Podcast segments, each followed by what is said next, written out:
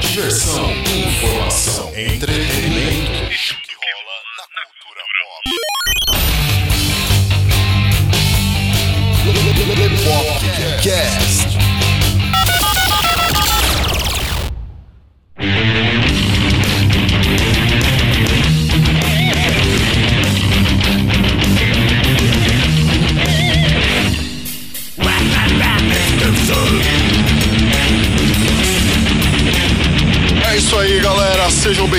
Bem-vindos a mais um Lepopcast. Falando com vocês aqui é o Léo Favareto. E o Carlo Barbagalo, Tranquilo, Carlão? tranquilo, meu brother. É isso aí. Galera, esse daqui é um Lepopcast muito especial. É um Lepopcast da desgraça. Esse, esse aqui é um Lepopcast da tosqueira, né? Esse aqui é sensacional, cara. Esse foi um tema que surgiu durante a gravação do nosso Lepopcast falando sobre filmes de artes marciais, que vocês já ouviram. Eu sei que vocês gostaram, foi muito bacana. E durante a gravação surgiu a ideia de fazer um Lepopcast falando sobre filmes trash. Que ideia genial, velho. Então, Carlão, estamos aqui para falar de filmes trash. Eita lasqueira. Vamos lá. Isso, isso aqui vai ser a desgraça absoluta, cara. Bora lá, né, mano? Porra, estão novamente conosco, é claro, né? É claro, para participar desse Lepopcast, Altran Martini. E aí, e aí, Léo? Fala, Carlos. Tudo bom? E aí, mano, beleza? É, rapaziada, vamos falar besteira. Suave, cara. Ixi, hoje vai ser a. Vai ser a leprosidade isso daqui. E também, é claro, não podia faltar ele nessa participação especial aqui conosco, Luiz Lopes, do Countercast. E aí, pessoal, beleza? E aí, Léo? Legalzinho? Suave, cara. Legal. E aí, Carlão? Prazer em conhecer aí. Primeira vez aí que vamos gravar junto aí, né? Da primeira não tivemos a oportunidade. E vamos Prazer aí, é cara. meu. Vamos adentrar nesse lado mais podre, nojento e putrefato do cinema que a gente tanto gosta. Completamente. Melhor descrição impossível. Depois dessa, só vinheta. Oh yeah, let's do this, motherfucker! Nessa porra, velho.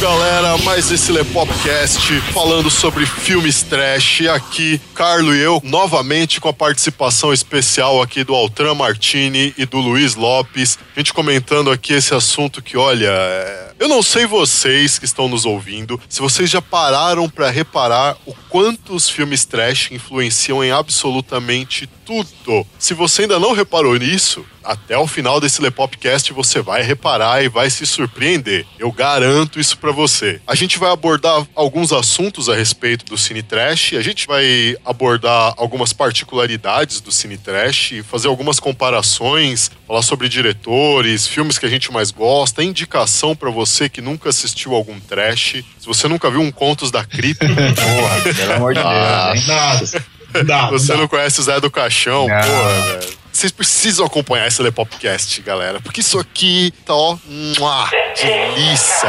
Primor de tripas. Exato. Exato. A primeira coisa que a gente tem que, já entrando no tema aqui, a primeira coisa que a gente tem que falar é o que é um filme trash. Ele não tem muito, tipo, aquele negócio que define ele. Você tem certas características, você não tem o que o define direito. Baixo orçamento entra nessa ideia, né? Má interpretação. Má Má interpretação. Má Baixa interpretação. qualidade de técnicas, né? Pode crer. baixíssima qualidade de técnicas. Sensação de desconforto. Sim. Exatamente. Sim, sim. Quem tá assistindo E- tem que sentir nojo ou algum sentimento desgraçado. Sim. Humor negro. Muito humor negro. A gente tem que separar, né? Porque tem os filmes B, né? E existem os filmes trash. Que vai até o Z. Exatamente. É pra você ver como que é o negócio, né? Lá nos Estados Unidos, um dos nomes dados pro gênero trash é Z-Movie, né? De tão baixo que tá o negócio, né? Então, assim, ele não necessariamente precisa, né, seguir essa fórmula de ser baixo orçamento e tal, porque muitas vezes o filme tem um orçamento bom, porém, é, às vezes o diretor quer fazer essa estética proposital de tosco, né? Então, muitas vezes acontece isso mesmo, de tem que ter uma baixa qualidade técnica, essas coisas, às vezes proposital ou não, péssima interpretação, proposital ou não, mas principalmente, tipo, cara, muito desconforto, muita sensação de nojo, assim, né? Tipo, aquela ânsia, e você tem que rir, né? Você, às vezes você não vai ficar com Sim. medo, você vai dar mais risada do que necessariamente ficar, tipo, assustado. Na minha opinião, o filme trash não necessariamente precisa de ser de terror. Eu não sei se vocês já viram um filme dos anos 70 que chama Pink Flamingos. Putz, cara, aquilo é sensacional, Putz, cara. o Pink Flamingos pra mim é trash, cara. É, um, é mais Não, do que ele- trash. Não ele é, um é trash. terror, Ele é, um- é muito trash, Sim, cara. sim. Quantos E quantos filmes o- você conhece mais trash que aquilo, cara? Não, então, mas o, o Pink Flamingo, cara, ele pega aí aquele de um dos diretores que vai ser comentado bastante aí, que é o John Walter, cara. Pois é. Esse cara ele é conhecido pelos esses filmes trashes, né? E não à toa que, tipo, o Pink Flamingo, ele encabeça direto, assim. Você pode ver, se você procurar uma lista no, no Google, jogar lá 10 filmes mais perturbadores de todos os tempos, o Pink Flamingo pode ter certeza que Tem vai estar nessa tá. lista, cara. Cara, é medonho, é bizarro, é. Você não sabe- consegue nem definir o É, filme. não, Exatamente. aquele- todas as piores sensações que você pode sentir no filme é com aquele lá. Pois é. Mas sempre que a gente fala de trash, a gente já lembra daquela escola que a gente pirava, que é a época do cine trash que passava na Bandeirantes. Apresentado pelo Zé do Caixão, Que alegrava a tarde dos, da molecada desempregada. que era a grande maioria, né? Convenhamos. Exato. Que é aí que passava o, o trash dessa escola, que é a escola do, do filme de terror tosqueiragem, que seguiu esse, sei lá, mais ou menos a linha do, do Evil Dead. Sim, o Evil Dead é maravilhoso. Teve uma, um filme do, em 2013, né? É, fizeram o remake, remake, dele. Eles fizeram um remake infeliz do, do- do filme. E aí ele entra nesse, nesse que o Luiz falou. Eu, esse filme tinha um bom orçamento. É um filme, pode-se dizer trash, mas é um filme padrão Hollywood. O né? remake, né? Isso, o remake, falando do remake, né? Mas o original, que é o de 81, fantástico. Acho que foi ele que inaugurou. Não, não foi ele que inaugurou, porque teve um pouco antes, teve o do, dos do Romero, né? Mas acho que o Evil Dead foi quando ele começou esse negócio de fazer uns efeitos super nojentos usando coisa barata. Eu li até na internet, se eu não me engano, que umas cenas lá que aparece lá do demônio derretendo lá, é, o cara usou banana amassada. É, cara, esse- O- isso, é, isso é genial, mano. O Sam Ramis, ele, ele e a galera dele, né, que eram, tipo, amigos de escola, né, tipo, você juntar seus brothers que tá no colégio só falando merda, tipo, fumando Vamos fazer um maconha. vamos fazer um filme de terror, assim, cara, a gente não tem dinheiro, a gente se vira, vamos fazer. O Evil Dead, cara, o legal é que o Sam Raimi, ele juntou uma grana passando na, tipo, nos comércios da cidade dele, né, cara, falando, ó, tipo, a gente tá produzindo um filme e tal, não sei o que, você pode colaborar aí com orçamento e tal. E por muitos anos, assim, o Evil Dead, ele foi considerado o filme mais barato com maior arrecadação da história do cinema, assim, porque ele foi feito um filme, tipo, orçamento baixíssimo, assim, acho que não chegou a 10 mil dólares, e o filme arrecadou mais de, sei lá, quase 100 mil dólares, assim, tá ligado? E teve duas sequências. Verdade. Sim, sim. Então, entre os filmes trash mais engraçados de todos os tempos. Mano, ele, a hora que ele perde a mão e Nossa, bota a cara, serra elétrica lá no é lugar da mão, mano, é, é genial, É. cara. Aquilo é maravilhoso, velho. tosqueira. Não, não, sensacional. E assim, o, o legal do Evil Dead, cara, eu não sei pra vocês, assim, mas pra mim foi a introdução nos filmes trash, foi o Evil Dead. Sim. Eu lembro que, assim, eu no meu caso, primeira vez que eu assisti o Evil Dead, que pra quem não sabe, a gente tá falando Evil Dead aqui porque é o nome mais simples, porém o nome nacional dele é Uma Noite Alucinante, tá, pessoal? Se vocês forem É, procurar o uma nome noite nacional dele. alucinante. Isso. Ou a Ah, morte do tudo a demônio. hein? É, Exatamente. A Morte do Demônio é o, é o original, né? Que é o Isso. de 81. O Evil Dead 2, né? Que é o Uma Noite Alucinante, ele é como se fosse um remake do primeiro filme, né? Já com um orçamento um pouquinho melhor, né? É. Sim. Quando eu vi aquilo na locadora, com aquela capa ao- melhor estilo Boris Valerro, eu olhei e falei, nossa, cara, isso aqui deve ser pique férias frustradas. Vou levar pra assistir. Nem olhei pra ver é. do que que era, cara. é. é muito engraçado esse filme. E ainda disse que o Luiz estava falando que o, o Sam Raimi fez uma vaquinha lá na cidade dele na, pra conseguir o dinheiro. Dizem que o ator lá, o principal, foi um dos que O mais. Bruce Campbell. Isso, é o Ash, né? Que eu não É, É, o- Ash. é o Ash, Ash Isso, Williams. ele. Ash Williams. Ele falou assim: olha, eu, eu entro com uma grana legal aí, mas eu quero ser o ator principal, pode ser? Provavelmente ele já era amigo, né, do, do Sam Raimi. Ele falou: beleza, demorou, cara, só precisa da grana. Caramba. E aí o Não, cara Esse- fez as duas sequências e agora tem uma série que chama Ash vs Evil Dead que ele também participa. É, você viu? É, era isso É que eu ia ele perguntar. Eu tenho uma lista, né, dos meus top 10 filmes, assim. O Evil Dead tá em segundo lugar, pra vocês terem uma ideia. De tanto que eu gosto desse filme, tá É maravilhoso esse filme. Então, eu assisti esse filme, cara, eu, eu lembro que eu era um pivetão, pra ter uma ideia, tipo, eu morria de medo da capa do filme, assim, quando eu vi a capa da locadora. Aquela caveira olhando pra você, assim, tá ligado? É. É medonho, assim, a, a capa. Tanto que, assim, quando eu passava perto da sessão de filmes de terror naquela época, assim, era sempre essa capa que ficava de frente, assim, pra mim, a altura dos meus olhos. Eu cagava de medo, assim, eu passava reto, assim, que eu nem olhava pra prateleira, pra você ter uma ideia. Aí teve uma noite que eu dormi mal, assim, e tal, e eu acordava cedo, né, eu estudava de manhã, e eu acordei cedaço, assim, pivetão, não tem o que fazer, na época não tinha videogame, não tinha nada, pum, liguei a TV, né, cara. Quem tava passando? Corujão. Grande corujão. Qual as graças do filme que tava passando? Evil Oh. Dead 2. O Ah, o próprio- dois. Uma noite alucinante. É. Noite alucinante. Exatamente. Que era o bendito da capa da caveira olhando pra mim, tá ligado? E aí eu falei, cara, tô aqui, não vou conseguir dormir mesmo, que se foda. Agora que não vou conseguir dormir mesmo, vou morrer de medo. vou cagar de medo, então vamos ficar acordado logo, né? Você pirou no filme, com certeza. Cara, eu fiquei alucinado, literalmente. Tipo, uma noite alucinante. Aquele momento que ele vai lá, que ele entra, tipo, pra matar a bruxa lá, coloca a motosserra na mão, corta a 12, né, cara? Deixa ela de cano cerrado e vai pra cima da bruxa, que aliás, cara, aquela bruxa lá, aquele demônio é feita todo em stop motion, né, cara? Sim. Tipo, Stop motion. sensacional. Eu falei, cara, que filme foda. Eu não sabia explicar. cara, minha cabeça tinha explodido naquela hora, literalmente. Assim, eu falava, cara, é muito nojento, é muito sangue, mas é muito foda. E esse cara é muito da hora, tá ligado? Literalmente me hipnotizou, assim. E aí depois tem aquela cena final, né? Que ele entra no portal e é enviado pro passado. Eu tô dando um spoiler aí pra quem não assistiu. Aí chega no final, né? E vem aquele demônio lá, na época medieval, vem aquele demônio e dá um tiro de 12, assim, pô, estoura a cabeça do demônio, tá ligado? Ordem a mesa,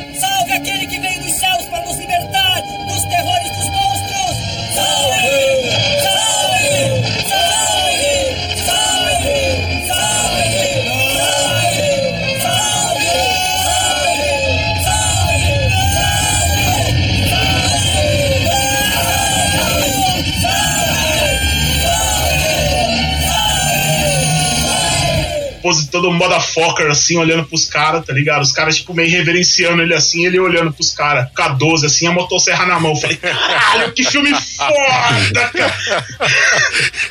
Mano, Esse final é maravilhoso. Tanto é que aí depois ficaram cobrando muito uma continuação. Acho que ele nem tinha os planos de fazer. não, não tinha, não tinha nenhuma mesmo. Aí, muitos anos depois, o Sam Raimi foi lá e produziu, né? O que é, É, o acho que foi War, uns seis War anos, of Darkness, né? depois. Que é o. Isso. Aí que era já avacalhação total, né? O bagulho virou É, comédia zoeira. pura. Esse assim, filme é virou- zoeira.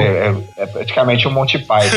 Exatamente. Só que aí começou, tem todas as frases clássicas do Ash, né? Vem todo desse filme, né? Tipo do Groove, né? Que ele diz mais boomstick, né? Que é a 12, né?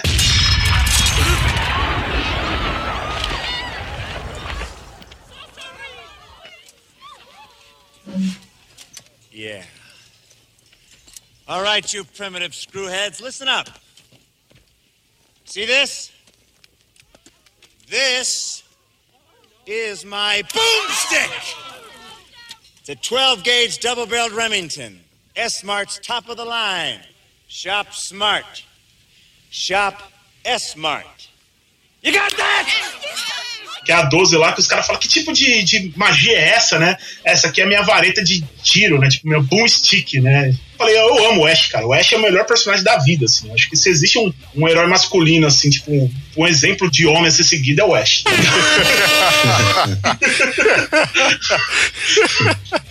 O cara é podreira total, mano. O é Ash. foda. Falando um pouco do diretor, assim, ele lançou umas coisas que até então você praticamente não se via em filme. Não sei se vocês lembram, mas nos três Evil Dead, principalmente no primeiro, ele tem muito aquele plano de cena que é tipo como se fosse o demônio em primeira pessoa, sabe? Seguindo, Saindo assim pelo mato, floresta. seguindo, entrando pelo mato. E aquilo ali foi muito copiado, cara. Um monte de diretor começou a copiar aquilo depois. Ele mesmo usou também, ele usou isso até no filme do Homem-Aranha depois, quando ele dirigiu. Uma marca registrada dele. Todos os filmes dele depois do Evil Dead, em algum momento tem Ele essa faz cena isso. que depois ficou apelidado, né, de Shark Cam. Shark né? Cam, exato. Que parece A a, o- câmera- a, visão, a visão de um tubarão seguindo a Um vítima. tubarão. Isso, isso e ele mesmo. agora, do- poucos anos atrás, aí ele resolveu voltar a fazer trash e fez um filme merdaço que chama Aquele Arraste-me para o Inferno. Sim, Que é sensacional. sim. Aliás, que diga Você acha sensacional? Eu, eu adoro esse filme. Cara, eu, eu vi o trailer do filme e falei, cara, esse filme deve ser muito foda, cara. e aí eu odiei O o, bagulho, filme. o bagulho é zoado. Ah, cara. É Não, mas Eu achei, é, eu achei isso zoado, achei tosco. Tirando a cena que é mega engraçada, lá que é a cena que o olho da bruxa voa na boca da mina. Nossa, Lembra essa aí é a classe. Eu não lembro dessa cena. Tem no Evil Dead também. né? É, Sim. pode crer. É isso ou a bruxa vomitando na boca da mina. Uhum, Ah, é, exatamente. também. e só voltando aí, tipo, já que a gente entrou no Sam Raimi, tal, as influências dele do Evil Dead nos filmes atuais dele, depois chamaram ele pra dirigir o Homem-Aranha, né, tal. Ele dirigiu os três Homem-Aranha, incluindo o Merdático do Homem-Aranha 3 lá. Mas assim, dos três dessa trilogia, da primeira trilogia do Homem-Aranha, pra mim o 2 é imbatível, assim. Ele tá no meu, tipo, no meu patamar, assim, dos melhores filmes de herói que eu já assisti foi do Homem-Aranha, o 2. O Carlo É, gosta e eu- bastante dos filmes do Homem-Aranha. Sim. Mas eu gosto muito do 2, cara, porque no 2 ele deixou claro as referências do Evil Dead naquele filme. E sabe qual parte que é? Não sei se vocês estão com o filme fresco na cabeça ainda. Sabe aquela hora que tá uns cirurgiões lá tentando tirar aqueles braços do Sim, sim. Dr. Octopus? Sim. E aí Essa ele cena tá. é bem filme de terror. Exatamente. Que os braços começam a ganhar vida. Exatamente. E, e ele usou, cara, ele usou exatamente os mesmos takes de câmera que ele usou no Evil Dead. Sabe naquela hora que a, a floresta começa a invadir a, a cabana e vem os Uh, galhos assim, começa. cara. Meio, tipo, cipós, assim, os galhos. Nossa, verdade. Exatamente. É, Agora a- você tá é falando que eu tô me igualzinho- ligando. É as mesmas cenas que ele utilizou com os braços mecânicos lá do Dr. Octopus indo pra cima dos caras. Mas a cena mais clássica pra mim é uma cena que tá assim, que tá um, um dos médicos lá, e aí vem os braços mecânicos lá do Dr. Octopus, e ele tá tipo no chão. Aí ele olha pro lado e ele vê uma motosserra, tá ligado? Nossa. Aí do nada, assim, aí tem uma, uma cena de câmera assim, não mostra o médico, de repente mostra uma mão levantando com uma motosserra. É a mesma cena que o Ash faz no Evil Dead 2 também, tá ligado? Pode É o mesmo take, é o mesmo take de câmera, tudo. Eu falei, caralho, esse Sam Raimi, que Da filha hora. da puta, cara. Ah, e o Ash aparece nesse filme também. Ele aparece nos três filmes. Ele aparece nos três? Ele Caramba. nos três filmes. Eu lembro dele especificamente naquela cena que ele é o garçom. Cara, eu não reparei nisso, velho. É quando o Peter Parker vai pedir a Mary Jane em casamento. Uhum. Aí dá mó rolo, aí a Mary Jane sai puta, aí os caras entram tocando a música na hora errada, e o garçom, o garçom que tá atendendo ele é o Ash. Cara, eu É. preciso, eu Então, preciso ver o filme de ó, novo, Eu então. não lembro se é no 2 ou no 3. Essa cena que você falou do ele garçom é no 3. No 2, É, ele é o cara do teatro, aquela hora que o Peter chega atrasado na peça. Aí ele até chega assim e fala: Ah, é "Ah, verdade. Pede pro Peter arrumar a gravata. e aí Isso, depois é fala- verdade. É, ali é o Bruce Campbell. E no 1, ele é o apresentador da luta de, de luta livre lá, que daquela cena do início do Homem-Aranha que ele tá tentando conseguir Lembro, dinheiro. É verdade. Caramba, velho. Eu preciso assistir o filme de novo, cara. Como eu não lembro É. dele, cara? Eu só lembrava dele de, de garçom. É, então, mas ele aparece nos três filmes, assim. E na real, o Bruce Campbell, acho que. Eu vou confirmar isso aí, mas se eu não me engano, acho que ele aparece em todos os filmes, ele faz pelo menos uma ponta em todos os filmes do Reino. Tipo, eles são muito brother, assim, tá ligado? São, tipo. É, ele bancou.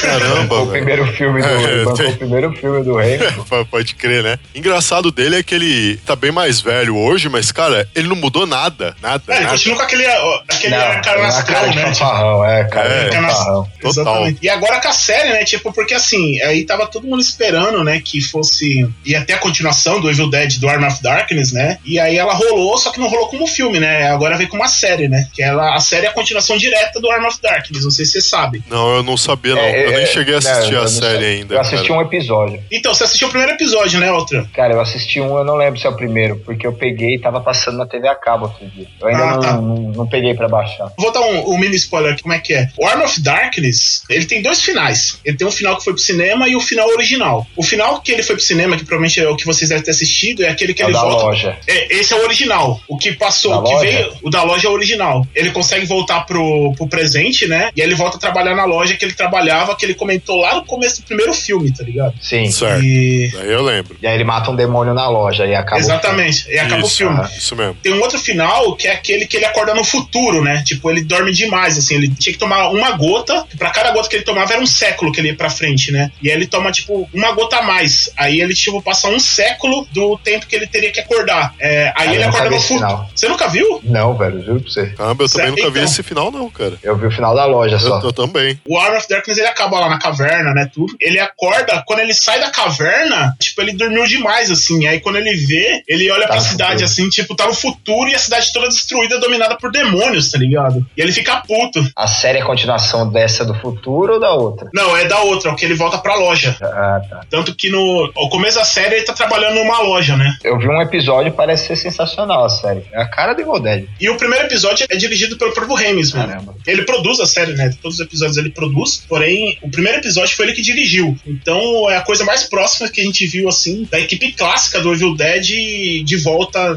todos eles reunidos, né? Cara, que da hora isso, velho. É do caralho, assim. Eu só falei do Evil Dead porque é o seguinte: essa escola de trash, de filme trash, que tem algum morto-vivo, algum demônio, alguma coisa assim, atacando e tem tipo aquelas nojeira, acho que, que começou nesse filme, que é de 81, primeiro, o- A Morte do Demônio, né? O Evil Dead primeiro. Sim. Sim. E os filmes, do, os filmes do Romero, eles tinham aquele negócio lá do, da volta dos mortos-vivos e tal, mas não, não, não tinha tanta escatologia assim do- na- nas cenas, né? Tipo, sei lá, eu não consigo lembrar de nenhuma cena muito nojenta que ele tinha. Era mais. Na verdade, assim, a gente agora vai entrar em outro diretor clássico, né? Que é o Jorge Romero. Pra quem não sabe, é o padrinho, pode falar que é o pai dos zumbis que a gente é, o- conhece é hoje, o né? primeiro. O primeiro filme em preto e branco, né? Ele já te colocava aquele lance tipo de ter as nojeiras, que eles comem carne e tal, né? Carne, come carne humana, mas não deixa muito explícito assim, né? Era meio fraco. Tipo cine privê. Isso. Mostra, mas não mostra, mas não mostra. Não, na verdade mostra, assim, tem uma hora que mostra eles com uns tecão de osso, assim, comendo carne, tá ligado? Imagina que é de um ser humano, porém não deixa explícito, né, que é um ser humano, mas eles estão comendo, assim, estão arrancando os tecos de carne do osso e tudo mais. Aí no segundo, né, na verdade, que é o segundo, que é o Madrugada dos Mortos, Madrugada. que é o Dawn of the Dead, o original, Hum. que aí sim começou os gore mesmo, tá ligado? Tanto que, assim, uma das primeiras cenas do filme, na hora que os policiais eles estão entrando dentro de um prédio, e esse prédio tá começando a ser infectado por zumbis, tá ligado? E aí mostra a cena de um policial dando uma bica na porta, e aí vem um zumbi pra cima dele e dá um tiro, dá um pipoco na cabeça do zumbi, estoura, assim, plof! E sai, cara, sai muito sangue, sai tipo, Verdade. muito, muito, muito nojento assim a cena, tá ligado? Você lembra de que ano a Madrugada dos Mortos? 76, 76, se não me engano. É, 78. Verdade, 78. antes de Evil Dead, cara. Pode Uhum. crer, né? O Noite dos Mortos-Vivos é realmente é antigão, é anos 60, mas esse é antes, de Evil Dead, verdade, cara. Qual que é o fator aí que entrou pra, pra, pra nojeira no- nos filmes do Romero? É o nome chamado Tom Savini. Vocês conhecem esse cara? Opa, Ah, conheço, Vi a conheço. foto aqui agora, eu lembrei na hora. Esse Tom Savini, ele era um diretor de efeitos especiais, né? De maquiagem. A carreira dele deslanchou mesmo depois que ele trabalhou no primeiro Sexta-feira 13, Sim, né? é verdade. Mas esse cara, ele é considerado... Ele tipo, aparece no Drink no Inferno, ele aparece em vários Exatamente. Aham. Ele e a equipe dele que resolveu dar essa ideia pro Romero de deixar o negócio mais gore, né? Foi ele que começou a trazer o, o gore pro cinema do Romero, assim, tá ligado? Ele foi a maior influência, assim, pra essas nojeiras, assim. É que o Evil Dead, o, o Remis, ele começou a exagerar demais, assim. Aquele negócio de ele começar a usar piscinas e piscinas de sangue, Verdade. tá? Pode crer, né, cara? Era... Chega a ser até descomunal, né? A quantidade de sangue que tem no corpo da galera morta lá. Que toma tiro, Exatamente. é mutilado. Tipo, o maluco toma um tiro, toma um pipoco, tipo, quase uns 30 litros de sangue que sai vazando da pessoa. assim. Mortal Kombat. Exatamente. E o, mais legal, e o mais legal é que isso daí depois virou praticamente uma disputa, né? O É, diretor de filme trash, os caras queriam um deixar mais sangrento que o outro. Exatamente. É. Começou o lance ficar absurdo. Aham. Mas assim, a gente falando do Gore assim, a gente não pode deixar de falar de um diretor. É o Herschel Gordon Lewis. Esse cara é considerado o padrinho do filme Gore. Ele foi o primeiro mesmo que começou a colocar, tipo, escatologias nos filmes, assim, tá ligado? Lá no, cara, nos anos 60 ele começou a fazer isso, assim, tá ligado? De colocar membro decepado, é, cabeças explodindo, é, órgãos sendo arrancados, esse tipo de coisa. Foi ele que começou a trazer isso, tá ligado? Tipo, lance de canibalismo, necrofilia. Esse cara, se não fosse esse cara trazer isso nos cinemas, tipo, no, no- provavelmente o Sam Ramis e o próprio Romero mesmo, talvez eles nunca ia ser a referência que eles são hoje, assim, tá ligado? O Herschel Gordon Lewis, ele é um, pode-se dizer que é o primeiro a fazer esse tipo de cenas em filme e o cara não é conhecido, tá ligado? O cara morreu ano passado e eu lembro que eu e mais duas pessoas que eu conheço, assim, que compartilhou o bagulho, tá ligado? Ninguém soube, porque ninguém conhecia o cara. Muito injusto, assim, o cara... Puta assim, muita- influência e quase ninguém sabia disso, né? Exatamente, tá ligado? E o cara produziu mais de 80 filmes, tá ligado? Pra você ter uma ideia. O cara, ele que trouxe toda essa ideia dos filmes Grindhouse, né, cara? Aqueles filmes podreirão mesmo, que é pro cinema edição dupla por serem totalmente toscos e os cinemas precisarem ter um incentivo a mais pra trazer a galera. Eles começaram a fazer essas sessões duplas, né, de dois filmes pelo preço de um, né? Eu acho que sei até porque que a gente não fala muito dele. Eu dei uma pesquisada aqui nele, eu vi que meio que nos anos 80 foi a época do boom desse tipo de filme, né? Final dos anos 70 e anos 80 ele não participou de praticamente nada, assim. Ele fez muita coisa nos anos 60, muito. Aham. E aí ele voltou a fazer alguma coisa em, depois de 2000, né? Uhum. Acho que acabou sendo por isso. Ah, tá explicado. Tem alguns filmes dele que é sensacional, assim, é tipo uma referência, assim, tipo de gore, é fenomenal, que é o Blood Feast, né, o Banquete de Sangue, que é, cara, Que é o mais famoso dele. Que é o é o- que eu conheci. tem o, o The Gear Gore, uma coisa assim. O cara é nojento, mano. Depois procura os trailers desse cara aí pra você ver as coisas que ele fazia. Da Era hora. sensacional. Então acho que foi ele que meio que começou a introduzir, começou Nossa, a vir o cara tipo, uma- produziu até um filme pornô em 72. né? É, ele produziu um filme pornô que chama Black Love. Nem imagino, nem imagino o nível do filme, cara. será que era gore? É, então, será que era uh, gore porn? Será que foi daí a ideia do Two Girls One Cup? Two Girls One Cup. Ele, foi... ele dirigiu Two Girls One Cup. É, cara, eu, eu tô pra dizer que foi ele que foi o primeiro cara, assim, a trazer esse tipo de cinema podreira pra todo mundo, assim. Desgraçado. Ele que fudeu com tudo. Toda vez que eu, que eu posso, assim, falar o nome desse cara, eu falo, assim, porque é um nome que tem que ser lembrado pra sempre, assim. Não pode ser esquecido, não. Então, e é engraçado o quanto esse tipo de filme atrai público. Porque a galera, quando pega pra ver um trash, né, o pessoal geralmente estranha, né? Porque ele vê um filme de terror que não é tão aterrorizante. De certa forma, ele é cômico pelas características do trash. E, tipo, o pessoal não consegue perceber a hora que ele começa a gostar de assistir aquilo. Quando ele vai ver, ele tá assistindo aquilo, tipo, cara, eu não sei porque eu tô vendo isso, tal, eu não gosto disso, mas eu tô gostando, cara. Isso aqui tá interessante, quando a pessoa vai ver, já viciona aquilo. Não, mas, ô, Léo, deixa eu te falar, isso aí, eu, eu não sou psicólogo, tá ligado? Mas eu, eu procurei um pouco, assim, algumas coisas pra entender. É um lance que, assim, que todo ser humano tem, cara, é inevitável. O ser humano é um ser curioso. Todo ser humano tem um lado obscuro, né? Aí a gente entra naquele lance da curiosidade mórbida, né? Você tá no, no trânsito e você vê que tem um acidente na sua frente e você querer passar e você não conseguir, tipo, não olhar pro negócio, por mais que você saiba que, tipo, puta, que você às vezes vai, vai ver uma coisa extremamente desagradável, Sei. mas dá aquela vontade de você que precisa ver, eu acho que é aí que entra o filme trash, tá ligado? É esse negócio, tipo, do ser humano de querer ter esse lado curioso, mórbido, assim, tá ligado? De ver essas verdade. coisas nojentas. Tem, tem também um lance que eu acho assim, não sei vocês, mas eu detesto parar pra ver um filme e aquele filme não me fazer sentir sensação nenhuma. Cara, eu O vazio, gosto. né? Tipo, você ficar assistindo, é, tipo, você ficar assistindo o filme. Não tem nenhum agora pra citar aqui. Até porque normalmente quando o filme é muito assim, chegou em meia hora, eu não aguento, eu desligo. Mas tipo, você assiste filme, você não dá uma risada, você não sente medo, você não sente raiva, você não se sente adrenado porque não tá assistindo. Cara, eu não consigo ver filme assim. Eu acho que quando você para pra assistir alguma coisa, o filme é uma distração, então ele tem que causar alguma sensação em você. E não tem jeito, cara. Se você assistir um filme trash, você vai sentir alguma coisa, cara. Seja Você um puta nojo, você vai achar engraçado, você vai achar bizarro, alguma coisa aquilo lá vai te fazer sentir. Tenho certeza que isso daí foi a coisa que me atraiu e a coisa que atrai um monte de gente quando começa a assistir um filme desse jeito e fala, eita porra. É, você É, quer- pode Eita crer, caralho, pode crer. abriu o Você- peito e, e saiu um braço, tá ligado? tipo, o É causa inesperado, disso, ele- né? O Ele inesperado. sentir, tipo. ele, aquilo ali vai mexer com ele de alguma coisa. Vale, vale o tempo que ele tá ali vendo. E vale lembrar também, né, que o trash, a gente falou do. A gente falou do filme gore e tal. Tem os subgêneros, né? Que aí começou a vir, tipo, com exploitation. Aí tem os gore, tem os gorny porn, tá ligado? Tem. Cara, é, é tipo o Altran, que é do metal, assim, que curte os metal, tá ligado? Sabe quando você começa a entrar nos subgêneros do death metal, assim? Sei, ou do grind? É mais ou Sim. menos isso tem no cinema também, tá ligado? Quanto mais você vai descer nessas ramificações bizarras, é tipo aquele lance da, da Deep Web, tá ligado? Você sabe que você vai encontrar um negócio muito bizarro no final, mas você quer ainda fuçar? É isso, Quero tá ligado? Aham. É, Tanto é que assim, assim, cara, né? eu, eu recentemente eu comecei a assistir um filme, cara, que é um gênero que eu não fazia ideia que existia no gênero de terror, que é um gênero chamado Vomit Gore. Não, Então, ó. Pelo gênero, você já imagina o que que vem, né? É. Só pelo nome, né? Vomit Gore, né? Então, Two Girls, One Puke. Ó, pessoal. Ó, agora, não, agora, escuta, escuta o que eu tô falando, pessoal. É, é o conselho meu. Se você se estômago assista. fraco, não faça o que eu fiz, cara. Pelo amor de Deus. Fique na superfície, cara. Não tenta entrar pra baixo, não, porque vocês vão se arrepender. Nossa, velho. Caralho.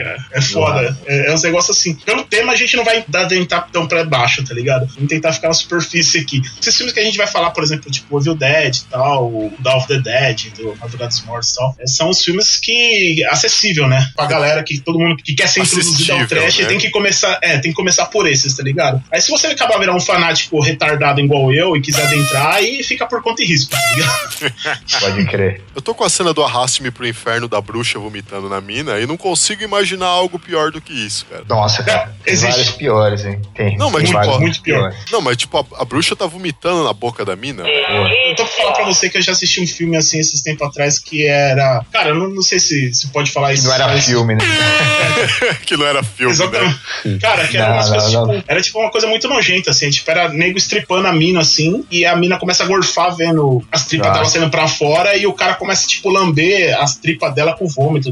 Caralho, que isso, mano. É, realmente é, É, mais nojento fuck? mesmo. É mais nojento mesmo. Nossa. Essa é a mistura de snuff com gore, com tudo que é ruim, velho. Putz, grila, cara. Esse O pessoal achar que eu sou algum. alguma, ah, vai achar que eu sou algum psicopata, galera. Não, pelo amor de Deixa eu Deus. voltar pro, deixa eu voltar pra outro nível aqui. E aí, lembrando, a gente tá falando do Evil Dead, daí, tipo, o cara. Putz, que podre, cara. Não, não, olha, olha o nível, olha, o nível, olha o nível, cara. A gente tá, Pô, velho, tipo, a gente tá, a coisa mais leve. A gente chegou num nível que é, tipo, o assunto leve é a gente falar do Evil Dead, tá ligado? É, exato. Vai lá, Ultra, vai lá, vai lá, Ultra. Um cara, Fala aí não, eu falar que um cara que era, também era o rei das tosqueiras, depois também se tornou um diretor de grandes filmes, é o Peter Jackson. Sim, sim, cara. O primeiro filme dele, se eu não me engano, foi o Bad Taste. Sim, foi o Sim, primeiro. sim. O Isso, primeiro. qual que é o nome dele aqui? Que é. Era É. trash, trash, Trash. náusea total. Trash, Trash, náusea total. Náusea Total, De exato. 87, cara. Isso, e Eu depois ele fez um anos, clássico velho. máximo, que só não é melhor que Evil Dead pra mim, desse, desse estilo, que é o, o Brain Dead. Fome, Fome Animal. Animal. Cara, Esse esse filme- é nojeiraço, é tosqueiraço. É porque ele falou dessa cena É aí a tosqueira da, suprema, cara. da ali. mina vomitando e o cara lambendo, não sei o que. Eu lembrei que, pô, no final do Brain Dead, o cara e a mina começam a trocar vários beijos cheios de sangue do- dos demônios, né? Mortos-vivos em cima dele. Sim. Puta, E pode eles crer, né? começam a se beijar. Pode crer, né? É assim mesmo. Esse filme é sensacional, cara. Esse filme é muito Cara, bom. ó, a, a, a influência pra mim do. O impacto que foi pra mim assistir o, o Brain Dead, muito semelhante ao Evil Dead, assim, porém com alguns anos de diferença, tá ligado? Tipo, o Evil Dead eu assisti, eu acho que eu tinha 11 pra 12 anos, e o Brain Dead eu assisti, acho que já era mais adolescente, tipo 14 pra 15 anos, assim, tá ligado? E cara, eu te juro, a sensação foi a mesma. Sabe aquele negócio que você começa a assistir? Mas eu fala, acho,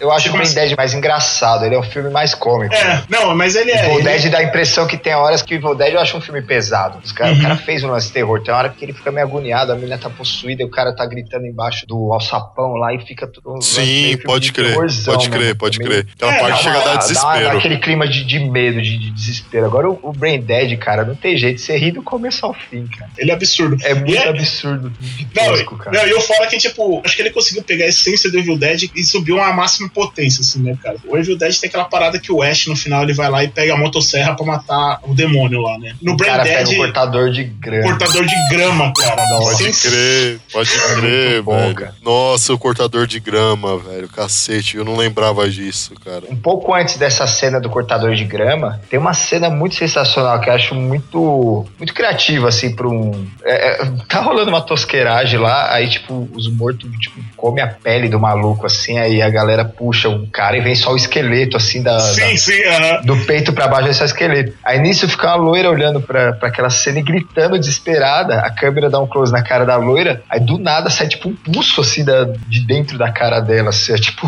Atravessa tipo, a boca, chega- assim. Atravessa e, tipo, em primeiro plano, assim, na câmera. Essa cena é mu- muito, muito hardcore, velho. Quando eu vi isso, assim, na época, pô, eu assisti isso aí, sei lá, acho que eu devia ter 11 anos de idade. Eu assisti isso e falei, meu Deus, cara, que bagulho. Ó, vou até passar pra vocês aqui, ó, pra vocês verem aí, ó, tá, já tá no tempo certinho pra vocês verem a cena que eu Ah. tô falando.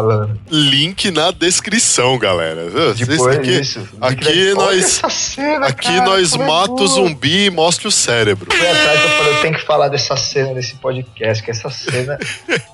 E é Não, muito bem filme- feita, cara. Por, por ser um negócio baixo orçamento, tá? É muito bem feita a cena. O foda é que não é só isso, né, cara? Esse filme ele tem umas várias cenas clássicas, assim, né, cara? Tipo, tem uma que é a mais lembrada também, assim, que é a cena do bebê, né? Ele levando o bebê no. Gado, nenenzinho todo. Sim, pode crer. Você fala em fome animal, a galera geralmente lembra dessa cena. Lembra do nenenzinho. É, do bebezinho lá no parque e tal, né? E, porra, você vê fome animal, né? Você vê esse filme, cara, que é uma sequência de tosqueira atrás de tosqueira. Aí você para pra pensar, caralho, quem é o diretor dessa merda, né? Eu acho que esse, mano, não deve ter dado nem mais um real pra esse cara fazer o filme, não. Foram lá e deram, tipo, o maior orçamento da história do cinema por um tempo. Senhor dos Anéis. Pra fazer Senhor o Senhor dos dos Anéis, cara. O cara que fez o Fome Animal, velho. Você pensa, tipo, é. quem, quem, quem mais é animal? Tipo, o, o cara que dirigiu ou quem deu dinheiro pro cara, tá?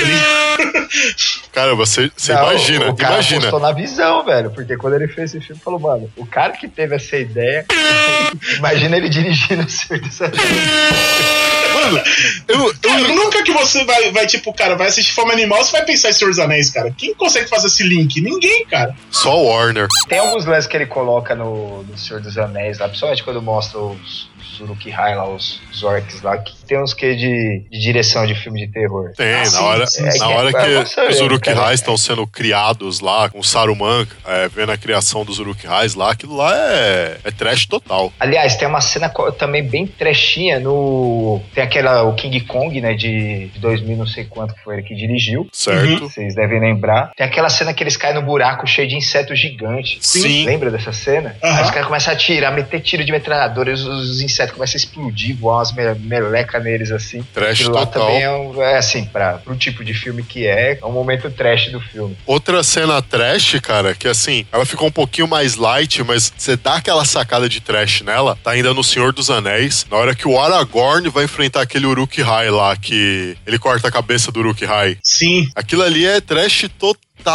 cara. O outro falou, entrou do, do King Kong aí. A gente falou, né, dos filmes do Sam Raimi, que ele, em vários momentos, ele usa referências do Evil Dead nos filmes dele, tá ligado? No King Kong, não sei se vocês sabem, ele usa duas referências do Fome Animal no King Kong. Você sabia disso? Ele usou, cara? Usou duas referências, e isso que eu consegui localizar. Uma, lembra que o começo do, do Evil Dead é tipo uns exploradores numa ilha, vem uns aborígenes e começa. Então, eles acham um rato tosco lá, que é o rato. é, que- o, o macaco rato da Sumatra. Isso, macaco Sim. rato da Sumatra. Macaco, rato. é feito da stop Sumatra. motion. É, exatamente. ma- macaco rato da Sumatra. É pique o- o- uma versão piorada do ratinho do Castelo Ratimbum. Isso, podrão. versão trash dele. É. Os aborígenes que aparecem no King Kong é os mesmos aborígenes que aparecem no início do Fome Animal. É a mesma maquiagem Hum. tudo. Cacete, cara. Então dá a entender que Quem quiser é, conferir, o link tá aí. dá a entender que esse lugar que aparece no início do Fome Animal é a Ilha da É a Ilha Caveira. da Caveira. Tá merda. É a Ilha mano. da Caveira. E aí, outra coisa também, o barco que levam eles até a Ilha da Caveira, falam lá que, tipo, a menina lá descobre que os caras lá é, tipo, vendedor de animal, tá ligado? Tipo, de animal silvestre. Sim. É, tipo, vendedor ilegal, né? Traficante Tipo, de animal. aham. É, traficante de animal, exato, traficante de animal. E aí, o, não tem uma hora que o, o maluquinho lá, que é o roteirista lá, que é o mocinho do filme, eles deixam ele, tipo, lá com as gaiolas, lá onde estão os bichos, Sim. Sei. lá dentro do barco lá. Tem uma hora que ele tá lá que mostra, que mostra uma cena assim que vai mostrar as gaiolas. Numa das gaiolas, tem uma gaiola, tipo, toda lacrada, tipo, de madeira, assim, cheia de corrente, essas coisas, e tem escrito na caixa: Macaco Rato da Macaco Sumatra. rato da Sumatra. Tá merda, mano. Eu Caramba. não vi isso. Eu não acredito que eu não vi isso. Tem, cara. Em uma das gaiolas tá lá mostrando Macaco Rato da Sumatra. Cacete, mano. Você vê, cara, como, como Que Peter Jackson. Ele, achei, tem até a foto aqui, ó. você vê como Peter Jackson, ele não esqueceu a- as origens dele, tá ligado? Ele Que não nega as origens dele. velho. Não, nem um pouco. Ah, naquela sequência do- dos insetos você já vê, cara. Aquilo lá é totalmente. Putz, achei aqui a foto do Sumatra no Let Monkey. Legal, um easter egg foda, hein, cara. Exatamente. Aí você para pra pensar, aí você assiste o Fome Animal, assiste o Senhor dos Anéis, e aí você descobre que, tipo, anos depois, tipo, a academia vai lá, ó, Tó, dá um Oscar pra esse cara, tá ligado? Ou não, né, velho? Pô, no primeiro foi quanto? 10, no segundo 7, no terceiro pegou os 13, cara. Não, Leonardo, seu burro, foram 17 Oscar no total, 4 Oscar no primeiro filme, 2 Oscar no segundo e 11 Oscar no terceiro, tirando as categorias repetidas porque se trata de um mesmo filme. Embora dividido em três partes, O Senhor dos Anéis tem, ao todo, 13 Oscar. O último que pegou, tipo, quase tudo, assim, fez a limpa mesmo. É, o último Cara. pegou tudo, ele só não pegou, tipo.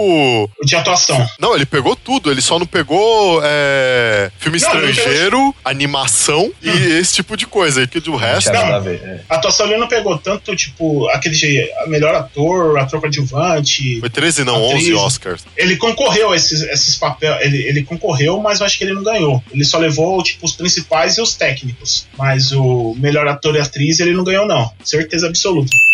É isso aí, Luiz, seu gordinho gostoso. O Retorno do Rei ganhou 11 Oscars, sendo melhor filme, melhor diretor, melhor roteiro adaptado, melhores efeitos visuais, melhor direção de arte, melhor edição, melhor figurino, melhor maquiagem, melhor mixagem de som, melhor trilha sonora e melhor canção original. Beijos, me liga. Uh! Quando vocês prestarem atenção nessa cena que eu falei do Homem Animal, cara, vocês vão ver que o cara, o cara que imaginou aquela cena, conseguiu fazer aquela cena com, com o orçamentinho que ele tinha. O cara é um gênio. cara. Alguém de Hollywood viu isso e falou, cara, esse cara é um gênio.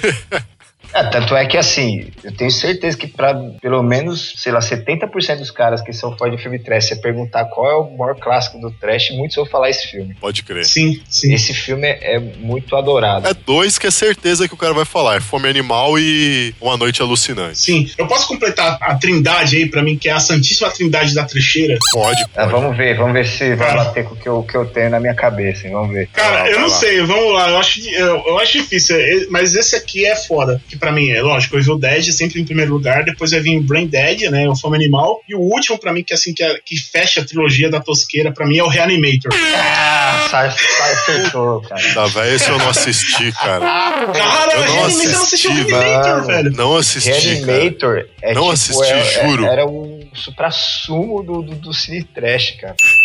Nossa, passava muito, cara. E ainda bem que você falou. Eu, eu ia falar, falar, não é possível que não é o Reanimator. Mano, que é, ele é baseado, não sei se você sabe, ele é baseado num conto do HP Lovecraft, né? Isso. E Certo. que é a história de um, de um cientista que ele criou uma droga, né? Que, tipo, que começa a trazer os mortos de volta à vida, assim, tá ligado? E aí fizeram essa versão atualizada aí desse, desse conto do Lovecraft. E, cara, é sensacional, assim. Tipo, mano, tem uns negócios, tipo, muito, muito zoados, assim, muito bizarro. Ele é gore pra caramba, assim. Mas aí tem um lance que, tipo, ele é um estudante, né? No filme ele é estudante de medicina que começa a trabalhar num IML. E aí ele apresenta essa fórmula pra um professor dele. E esse professor, tipo, é muito cuzão, assim, tá ligado? Tipo, fica zoando ele, fica meio que bulinando ele assim e tal. Aí ele fica puto, vai lá e mata esse professor, tá ligado? Tipo, ele mata com a pasada, assim, tá uma pasada nesse É. professor, arranca a cabeça dele com a pá. E aí ele testa essa droga nesse professor, né? Só que só na cabeça desse professor, tá ligado? E aí a cabeça volta à vida, assim. volta vida. E continua cuzão, assim, com ele, tá ligado? Aí fica, tipo, a discussão deles, assim, o cara, tipo,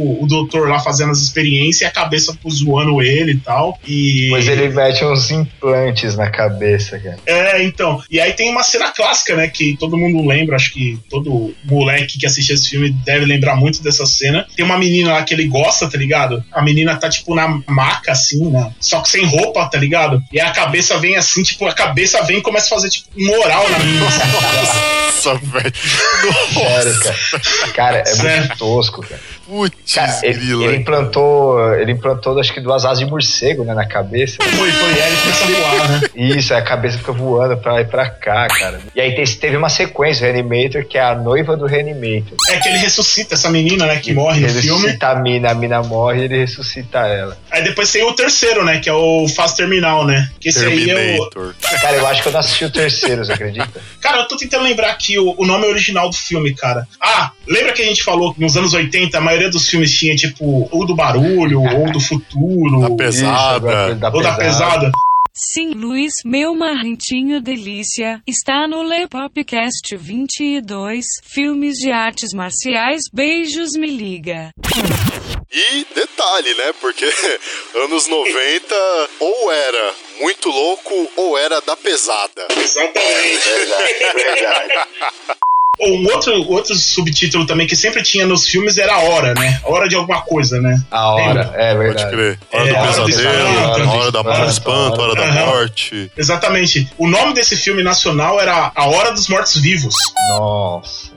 Mas de qual desde? Do terceiro? Não, do Reanimator. O nome, tipo, Ah, do é que- Reanimator? Sim, o nome nacional dele era Hora dos Mortos Vivos. Olha nessa listinha aí que você passou dos filmes do Cine Trash. Olha lá, Reanimator. É, a hora Puta, dos mortos pode vivos, crer. verdade. Quando alugava, a gente alugava numa locadora lá perto de casa e a capa era, era a capa escrito Reanimator mesmo. O A Hora dos Mortos Vivos vinha escrito, mas é escrito pequenininho, por isso que eu não lembrava. Galera, essa lista Mas também aí- vai ficar na descrição aí pra vocês, hein? Galera, que, quem curte esse estilo de filme tem que assistir o Reanimator, que é, que é um clássico mesmo. É, e ele é pouco Sim. lembrado, assim. Quem Ele é pegou de a época adora, assim, mas só é, só é bastante lembrado por quem assistiu mesmo, porque não chegou a ser tão famoso. É, ele não ficou tão famoso quanto o, o Evil Dead mesmo e o, o Fome Animal. Mas ele, Isso. pra mim, assim, é tipo da trilogia, da trindade tosqueira, ele sempre vai ficar, tipo, vai ficar esses três. Evil Boa, Dead, junto. Brain Dead e Reanimator, cara. Tem- é obrigatório, cara. É assistir na certeza, tá ligado? Sem erro. Eu queria aproveitar esse momento que a gente tá falando de filmes, tal, citando filmes pra galera e trazer a coisa pra um pra mim que é um clássico assim, que é extraordinário, que ele é um pouco mais recente. Ele é de 2003. Eu não sabia o nome desse filme pelo título original, então eu nunca consegui achar ele de novo, mas aqui nessa conversa enquanto a gente tava fazendo o off aqui antes da gravação, o Luiz, bendito seja, para todo sempre, amém.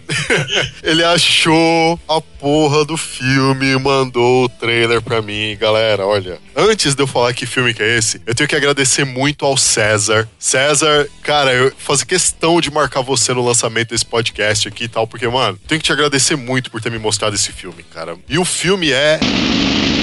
Undead. Aqui no Brasil ele saiu com o nome de Canibais. Cara, que filme extraordinário. Esse filme é incrível, cara. Nossa, velho, ele, é- ele é um lixo completo, assim, do começo ao fim. É maravilhoso. Não, cê- Isso é maravilhoso. não, vocês têm que se Saquei. ligar, vocês têm que se ligar na premissa do filme. Eu tava comentando com o Carlo ontem na academia, falando do esquema da gravação aqui, pá, falando a respeito desse filme. Galera, trailer do filme tá aí na descrição também, porque isso, é- isso é sensacional. Vocês têm que assistir isso. Confesso que eu não assisti ainda. Assista, Tran. Esse vale a Eu- pena, cara. mano, eu vou contar Nossa. a premissa e você vai ficar ali assim, ó, na seca pra assistir, cara. Começa com um apocalipse zumbi acontecendo naquela cidade tipo de meio oeste americano. manja? Sempre. Mas o apocalipse zumbi acontece por causa dos meteoritos que eles vão caindo e eles alteram algumas coisas na atmosfera terrestre. O ar começa a ficar venenoso por alguns lugares, tal. Começa a ter chuva ácida. A galera precisa ficar toda hora é, Se escondendo, se né? se escondendo ou se lavando por causa da chuva ácida. E, mano, zumbi virado no saci. zumbi de monte, cara. Zumbi de monte. E, mano, tem a figura mais mitológica, mais épica, mais extraordinariamente podreira num filme trash que eu já vi. Não chega a ser no, no mesmo nível do Ash, mas tá ali, tá quase. Que é um fazendeiro que aparece lá, que eu não lembro o nome do cara agora. E, mano, o cara tem uma 12 de três canos. E eles não são três canos um embaixo do outro. Eles são três canos um do lado do outro. Caralho. É uma, é uma dose de três canos, um do lado do outro. O bagulho é pra decepar, mano. É, velho, eu não sei como é que ele consegue acertar alguma coisa com aquilo, cara. O cara não erra um tiro, mas, velho, tem uma hora que a galera que tá fugindo dos zumbis entra na, na fazenda desse cara pra se esconder dos zumbis e tal, e os zumbis vão pra cima, começam a invadir a casa. Sim. Esse maluco, cara. Anos 90 total, galera dos anos 90 vai lembrar disso daqui. Manja aquele macacão jeans que tinha um bolso no peito, delícia de, de macacão que tinha um bolso no peito. Tipo a galera que. O fã usava um desse, né? O fofão usava um desse, esse pode crer. Esse Exato. mesmo. Aí É, quando, aquele, é, aquele, aí quando- é aquele- aqueles gogo boy da Xuxa lá, né? É, isso, pode aí, crer. aí quando o cara queria ser tipo meio mano truta, ele, ele só prendia um lado, assim. Exato. O lado solto. Assim mesmo, então, chega esse fazendeiro, trajado maravilhosamente com um macacão desse, ele já chega atirando no- em tudo quanto que é zumbi, ele chega do nada. E aí vem a cena mais extraordinária que eu já vi, cara. Ele vem correndo pra cima dos zumbis, ele vem correndo atravessando a porta. As duas pistolas que ele tá segurando, ele joga pro alto, corre em direção à porta, dá um meio mortal, crava as duas esporas no batente da porta, saca do bolso do peito uma Desert Eagle. Não me pergunte como coube uma Desert Eagle naquele bolso, mas ele saca uma Desert Eagle, cara. E aí ele de ponta cabeça, velho, ele atira em tudo quanto que é zumbi. Quando ele acaba de atirar, ele volta do meio mortal ao melhor estilo rewind.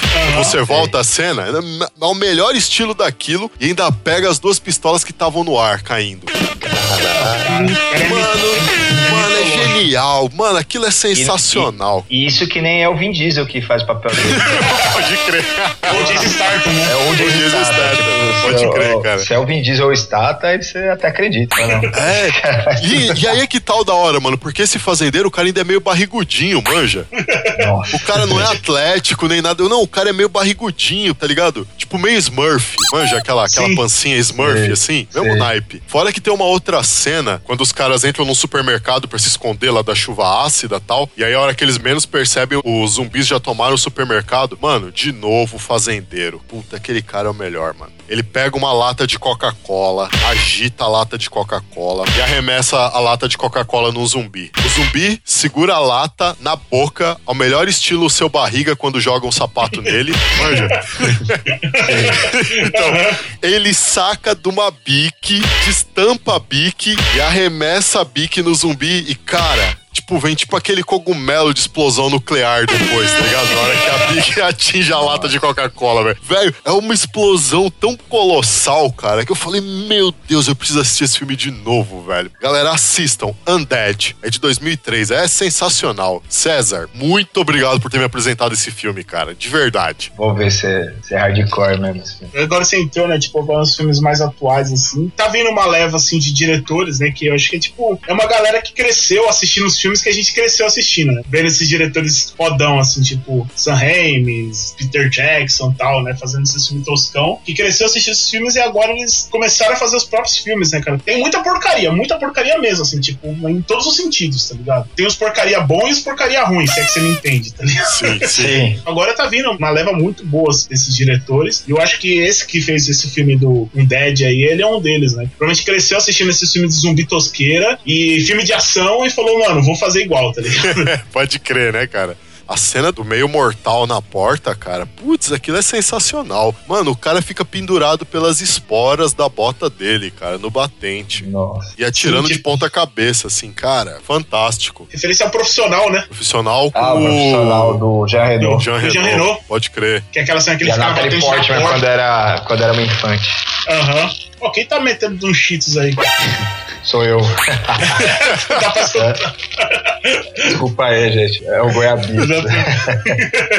então, cara, mas assim, agora voltando assim, a gente comentou muito lá do filme do cine trash, né? Que eu acho que eu acho que introduziu muita gente a, a esse gênero podrão, né? Esse gênero querido que a gente tanto gosta, né? Tem esses aí que são icônicos, porém tem aqueles filmes trash que tentava se disfarçar de filme ru- de filme bons no meio da sessão da tarde, ou cinema em casa, coisa assim do tipo, né, cara? Porra, cara, quem não lembra do, cara, do eterno É. monstro do armário, né, cara? Porra, velho. Sim. Nós da Armário é da SBT, mano. É, passava direto direto no cinema em casa, É. cara, direto. O SBT, passa- na verdade, passava bastante tosqueira, né? Até se for ver bem. Passava, cara. Eu não sei se vocês viram, mas ele passou muito no cinema em casa e, cara, é um lixo, é um lixo, é um lixo mesmo. O tipo, ataque dos vermes malditos. não, pior. Não, esse, esse- era bom, muito Esse- era bom, mas o que eu- esse era bom, cara. O que, eu tô falando, o que eu tô falando é ruim. A ideia dele era ser tipo um filme de fantasia. E pra quem não sabe, o gênero fantasia geralmente é aqueles filmes tipo medieval, né? Todas essas criaturas. O Nárnia. famoso capa-espada, né? Isso Capa mesmo. espada, isso. O nome do filme é O Anel do Dragão. Nossa.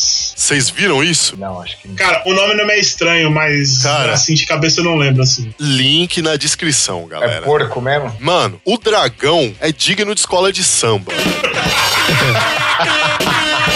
é digno de carro alegórico de escola de samba, velho.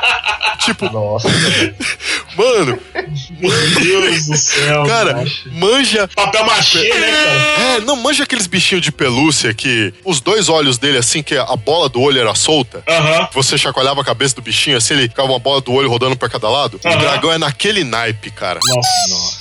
Sensacional, velho. É maravilhoso, velho. É um, é um Cara, lixo completo. Sabe, sabe um outro filme maraviporco que passava no, no, no SBT direto, velho? Eu nem sei se vocês vão lembrar, é muito antigo, mas passava no, no SBT e depois ele até passou no Cine Trash, se eu não me engano. Aí ele passou com dois nomes diferentes. Quando ele passava no SBT, que ele chamava o Rock do Dia das Bruxas. Puta merda. Aí depois ele passou no Cine Trash, ele passou o Heavy Metal do horror. Nossa, cara, pode crer, pode crer. É muito lixo esse filme. Era tipo um, um trechinho assim, vagabundo.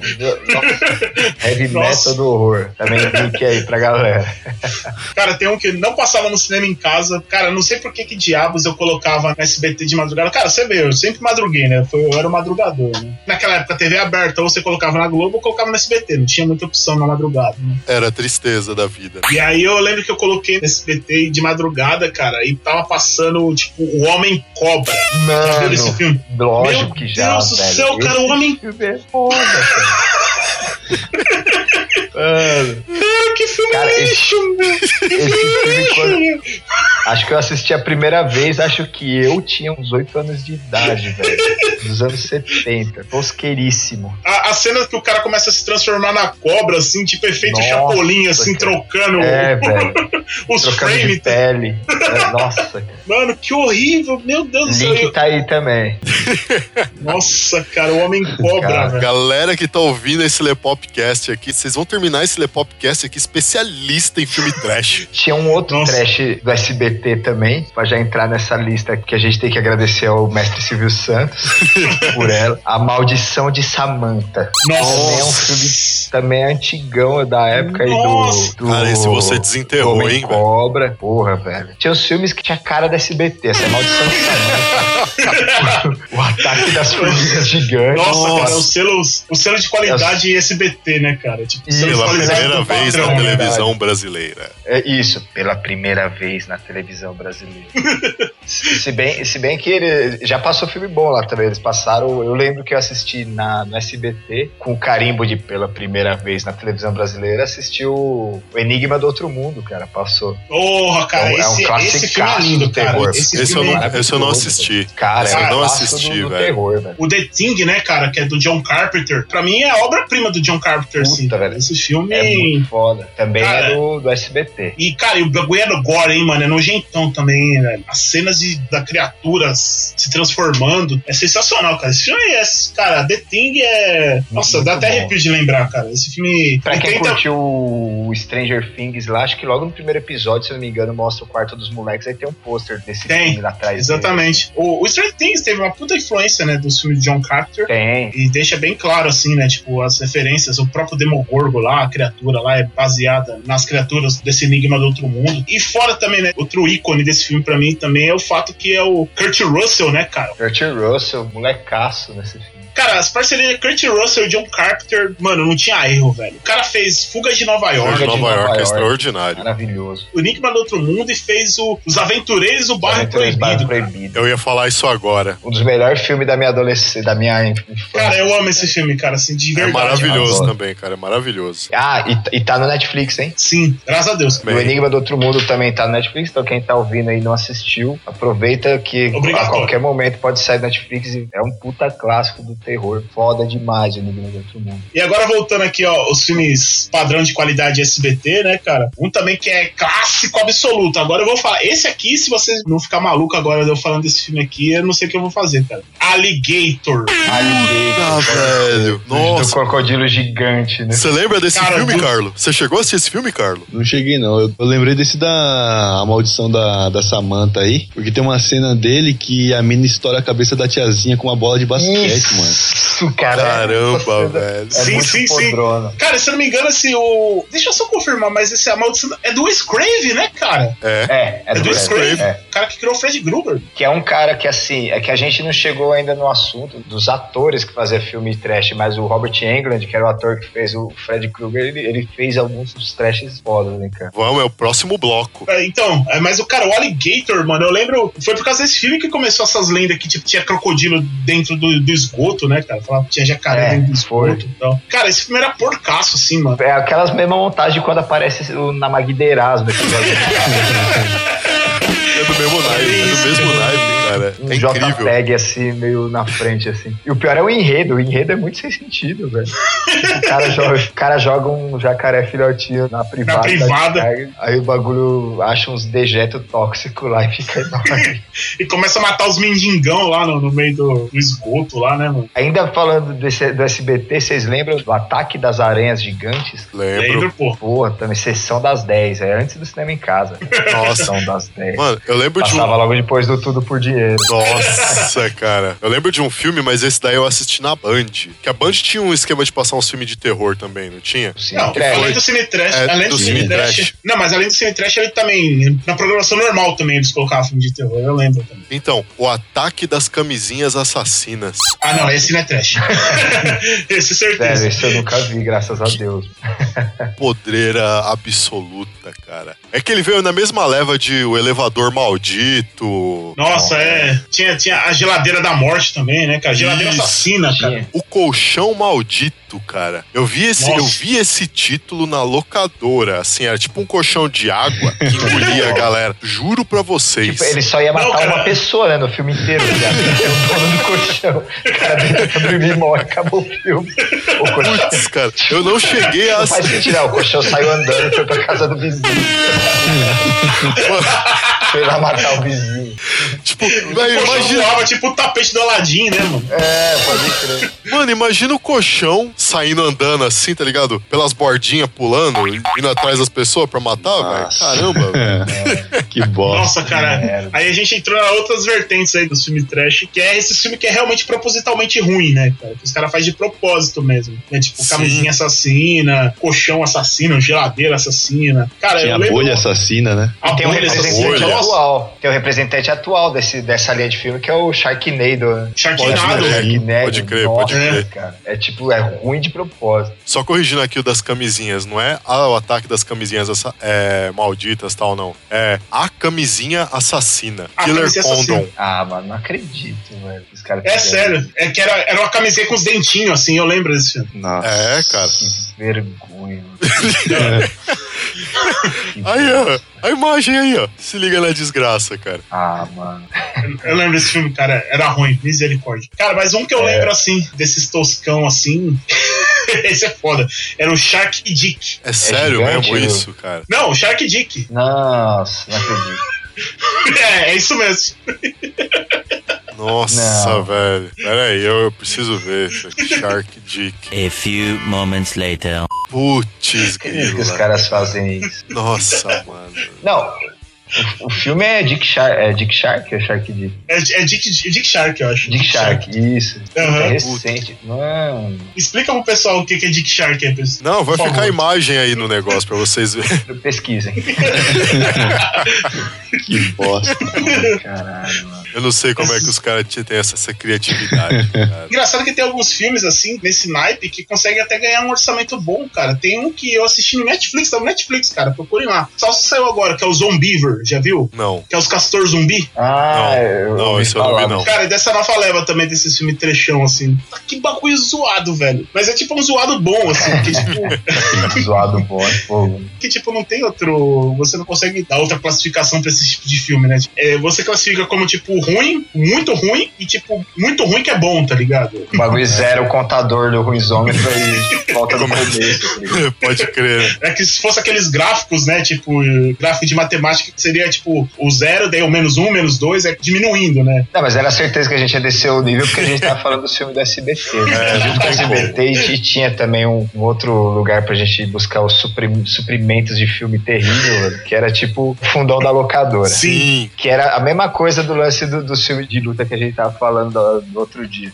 Você ia lá pra alugar o lançamento, esse filme sempre tava alugado. Aí o que, que você fazia? Você passava na prateleira do filme de luta, pegava o filme de luta. Depois você ia na prateleira que sempre tinha em todas as locadoras de VHS, que era a prateleira dos filmes de terror. E a cada três que você olhava, um era baseado no Stephen King. Sim. Sim, total, total, total. Tipo, era Cemitério Maldito, Colheita Maldita, Isso, é, Christine, né, cara? Ah, Christine, tinha Christine o. Langoliers, tinha. O Cujo, né, cara? E tinha uns que era de historinha curta também. Tinha, tinha vários assim que era de história curta. Tinha o Witch, que agora vai sair o remake aí. Tô na fé desse filme aí. Eu tô acreditando que esse filme vai ser bom também. Cara, filme do, do Stephen King também tem aquele o Dead Zone, né, cara? Que saiu aqui também com uma hora da Dead Zona Zone, Morta. Putz, Nossa, muito bom. velho. Muito da hora esse filme, cara. Mas eu lembro também que, tipo, na- nessas sessões de filmes de terror, tinha as tosqueiras também, né? Tipo, Tinha, Cara, ó, lembra- tinha um, lembra do um Homem-Rato, medo. cara? Esse, cara, eu ia falar desse agora, juro por Deus, mano. Lembra que você falou que tinha um filme que você tinha medo de olhar a capa? o Evil Dead. Eu tinha medo de olhar a capa do Rato Humano, velho. Segue link, cara.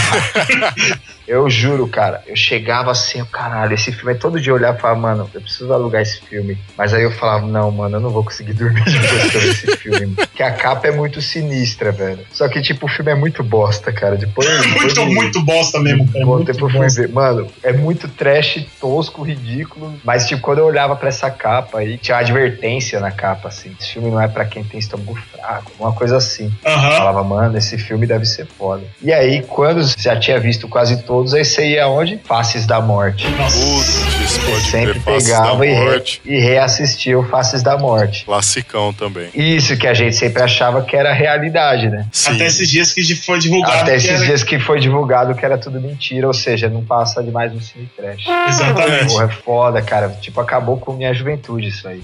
Eu tinha certeza que era de verdade. Era o assunto da escola, né, cara? Chegava lá, É. Pra era... ver quem tinha conseguido assistir o Faces da Morte. Era uma coisa que, tipo, todo mundo assistia. É todo mundo que curtia nessa época já assistiu, com certeza, o VHS de algum filme baseado em contos de Stephen King. Seja ele autorizado por StephenKing ou não, porque a maioria não é. Uma fita do Faces da Morte. Sim. E algum filme, trash, um terror, que é três contos no mesmo filme. Sim, tipo, Contos da tipo Santa Escuridão. Crítica. Isso, Contos da Cripta. Necronômico, o Livro dos Mortos. Normalmente são, são curtas, né? São filmes separados, assim, que às vezes, às vezes eles têm ligação, às vezes não, né? Tipo, tá muito na moda esse tipo de filme, que eu acho legal pra caramba. Pegar exemplo aí, tem os VHS, né? A gente comentou já no último vídeo lá do- dos filmes de lutas, né? O diretor do The Raid, ele participa de um. Tem aquele, o ABC da Morte, né? Também. Aí tem um também que saiu que chama Southbound, nem sei se tem o nome nacional dele aqui. E tem um que é recente também, que chama XX. São três curtas, né? São três filmes de terror, assim. Ele foi muito falado, assim, porque eram diretores mulheres, né? Esses antigos sempre era sempre assim, era sempre tinha alguma uma das historinhas que era meio bobinha e tinha sempre uma muito louca. Sim. Pra mim, um que marcou muito, eu vou também passar o link que acho que vai interessar. Tem um que chama Contos da Escuridão. Contos da Escuridão, conto pode crer. Pode Isso, crer. o último conto dele é um lance que tem a ver com. O cara faz meio que um pacto, assim, com um demônio, assim, no- logo no começo da história e. Puta, é do, é do caralho, assim, assistam aí. Inclusive, o ator que faz o, o personagem principal desse conto aí que eu tô falando, ele é um ator que fazia bastante trash movies. Você entrou nessa parada, tipo, desses filmes antológicos, assim, tal, que era curtinhas. Aí a gente comentou do Contos da Cripta. Não sei se você sabe, mas um cara que, que era frequente, assim, que dirigia frequentemente os episódios do Contos da Cripta, era o Robert Zemeckis, né? Caramba, não sabia, velho. Que dirigiu De Volta para o Futuro. Sim, de volta. Forrest Nossa, Gump. cara. Faz uma par de, de filme top hollywoodiano, assim. É, que o cara já ganhou, acho, uns Caramba, três, os caras já ganhou uns três Oscars já, tá ligado? É, Eu lembro o Rob Zemeckis por causa do, do De Volta ao Futuro, né? Mas ele era um diretor recorrente nos, nos Contos da Cripta. Ele dirigia vários episódios. caramba. E aí a gente volta de novo àquele assunto, né, cara? Tipo, diretores que hoje são diretores consagrados, ganhadores de Oscar, que começou nas trecheiras. Um outro filme que é desse tipo também, de três histórias curtas, que eu adoro bastante, é o que chama Necronomicon, o livro proibido dos mortos.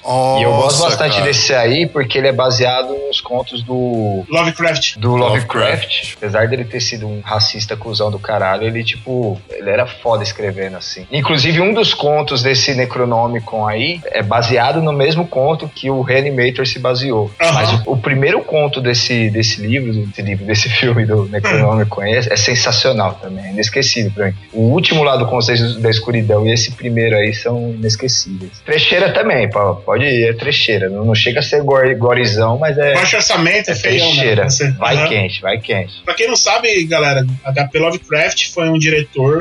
Um diretor, cara, é foda, né? Opa. Aí, aí é de foder, né, mano? Ele não foi um diretor, É, ele não. foi um escritor. Sei lá, se ele nascesse hoje, talvez ele depois ele seja um diretor, não sei. É, ele foi um escritor, sabe, de contos de terror e ele criou toda uma mitologia aí, né? Que é os Inomináveis, né? Que é o Cthulhu, que são uma série de livros que falam de terror cósmicos, né? Que são Sim. seres de outras dimensões que vêm pra Terra e a qualquer momento eles estão aqui entre a gente, a qualquer momento eles podem vir subjugar toda a raça humana. Só o fato de você, você imaginar que existe esse tipo de criatura, as pessoas enlouquecem. Assim, e os livros eram sempre, os contos eram sempre baseados nessa parada assim das pessoas enlouquecendo conforme ia conhecendo mais esse mundo assim dos, das criaturas do Cthulhu. É muito foda. Cara. Recomendo aí Exatamente. Pra quem puder, cara, tipo, tem livros com os principais contos dele aí pra você ir em qualquer livraria aí você acha. Você acha até naqueles aqueles pocket que vende em banca, sabe, de jornal? Você paga 10, 12 reais nesses livrinhos dele. Vale a pena, É, vale né? muito Acho a que pena. dos escritores de terror, assim, é. Ele é muito lá, bom mesmo. Eu, cara, eu gosto mais dele do que do Stephen King, assim. O Stephen King, às vezes, quando ele começa a escrever os contos longos, ele meio que. Ele entra numa uma viagem que meio. sei lá, me dá um pouco de sono. Tanto é, o, o filho dele, o filho dele acho que escreve melhor que ele. Uhum. o Rio. Já o Lovecraft, não. O Lovecraft ele tem um jeito de escrever que, apesar dele usar aquele monte de palavra ele meio rebuscado, até por causa da época que ele é, assim, mesmo assim Sim. te prende. Gosto Sim. caramba. Eu acho que talvez todos esses escritores modernos, né, cara, esses grandes escritores modernos, teve uma influência aí do Lovecraft, né, cara? O King teve influência dele, o Neil Gaiman teve influência, o Alan Moore. É impossível não falar um grande escritor, assim, hoje, que escreveu algum ponto relacionado ao terror que não tem influência do Lovecraft. E é sucesso póstumo, né? Porque ele, Sim. ele morreu de- desconhecido e pobrão. Sim, em vida é. Morreu Morreu, loucão também, né? É. E pra quem não sabe, também vale a pena ler, ele se inspirava em Edgar Allan Poe. Aí, mais uma curiosidade, ele era brotherzão do, do Robert E. Howard, que é o criador do Conan. Do Conan e da Red Sonja. Criador do personagem, isso, do, do Conan e da, da Sonja Vermelha. Porra, velho, ele era brother do cara, velho? Eles trocavam cartas até, assim, juntos. Isso, o Conan não foi criado pra Marvel, né? O Conan é bem mais antigo, era de livros, de pulp, né? E aí depois a Marvel comprou os direitos. O Robert Howard já era morto há muito tempo, se não me engano ele se suicidou. Sim. E ele era amigão do Lovecraft, dois trocavam carta, e logo depois que ele morreu, o Lovecraft começou a ficar doente também, e não muito- muitos anos depois, acho que sei lá, dois anos depois, morreu também. Uhum. Caramba. E eles eram amigões e também é legal ler, ler os livros do Conan escritos por ele. Não tem nada a ver com o Conan da Marvel, mas é muito louco também. Engraçado que é tipo dos três filmes que a gente citou, assim, que é os principais referências pro trash, que é o Brain Dead, o Reanimator e o Evil Dead, tipo, dois tem influência do Lovecraft, tá ligado? Então pra você ter uma ideia como é a influência do cara, né, mano, pra hoje em dia, assim.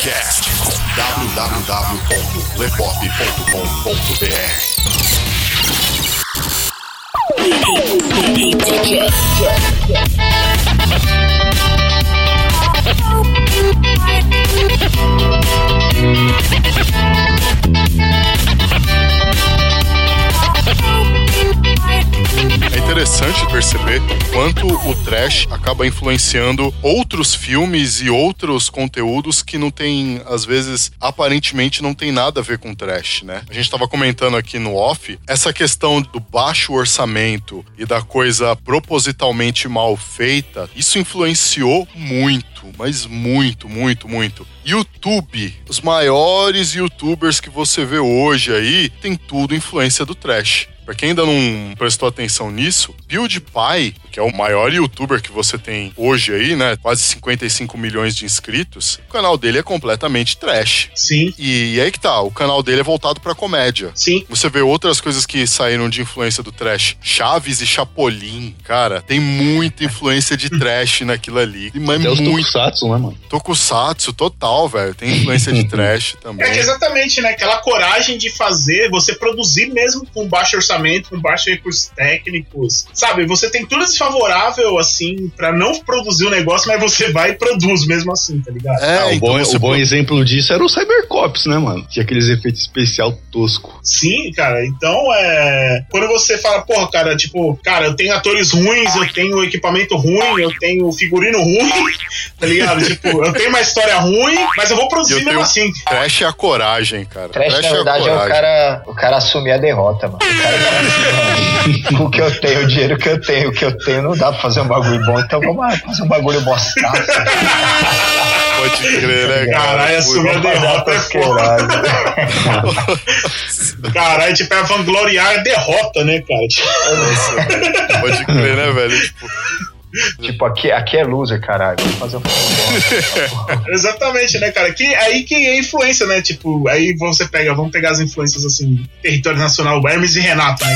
O que, seria? Tipo, Trash Hermes e total. Renato se não fosse. É, tipo aqueles dos bonecão de pano voando, tá ligado? Muppet Babies, o filme. Os É, Muppets, os. Muppets. As É, Muppets, os os Muppets. Muppets. Aham. Trash total. desenho. Labirinto com o David Bowie. David Bowie, trash total. Não, cara, tem muita, muita influência, assim, cara. Tipo, cara, a gente não tem recurso, não tem nada e beleza, vamos fazer mesmo assim, tá ligado? E é aí que a gente entra no lance dos diretores, né, cara? Diretores que hoje em dia são diretores consagrados, ganhadores de Oscar, né, cara? Blockbusters atrás de blockbusters, que começaram nessa baixo orçamento mesmo, cara. Cara, e coragem. Saiu um monte de diretor e de ator que veio do trash, cara. Sim, eu acho que, a não ser que o cara dê pra algum produtor lá de um estúdio lá, tipo, libere o brioco lá, o cara vai vai ter que começar de baixo, tá ligado? Não vai ter jeito.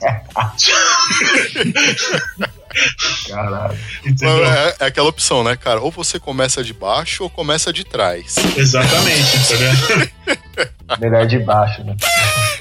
Então, e muitos. Putz, grila, cara. Que piada horrível, mano. nossa, a gente tá abaixo. É, mas é como o tema é trash, então a gente tá nível baixo. A gente tá, tá no mesmo É, nível do, é. do assunto. Depois do Vomit Gore, tudo que vier é lucro, velho.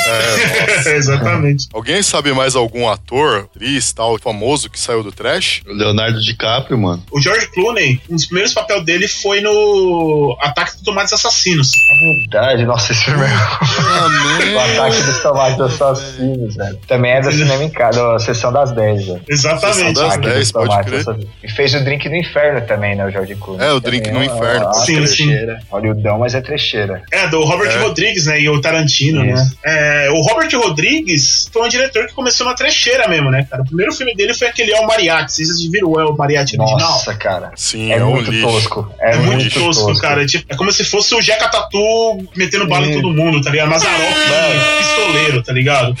Sabe, qual- sabe qual que é a melhor cena? Mazarop do cangaço, né, cara? Mazarop Cabron, né? Tem dois. Nesse filme tem dois caras saindo na mão, tipo umas brigas. Umas brigas meio. O cara tá assistindo, tipo, apostando, assim, é tipo uns vale tudo tosqueira. Aí os caras tá vendo, e aí, tipo, o cara pega e dá um chute, assim, dá um pisão no joelho do cara e, tipo, quebra pra trás, assim, dá uma fratura exposta, Aham. assim, na perna do cara. Aí o cara continua lutando, ele pega esse mesmo cara que tomou o bagulho do joelho e tá com a fratura exposta na perna, ele pega e pula e dá uma giratória, assim. Cara, tipo, essa giratória pega na cara do cara, o cara morre, do nada. Assim, tipo, o cara cai e cai morto. Tipo, o cara cai morto, aí o outro cara vai, olha aquela cena clássica, olha pro cara assim no chão, põe a mão, faz assim, não, com a cabeça. Tipo, o cara morreu. Mas, cara, tipo, o cara vai ser. Mano, como pode o cara com a Nossa. fratura exposta dar uma voadora no cara e que o cara morre, velho? não tem, não Nossa. tem lógica cara. nenhuma. É bem. Então, daí o, o Robert Rodrigues, né, cara? Ele veio aí do meu o, do El Mariachi aí, que foi um filme também, tipo, totalmente dependente, assim, o cara juntou dinheiro ali do, do- do- da vila dele ali, vendendo taco, vendendo picolé. vendendo saco,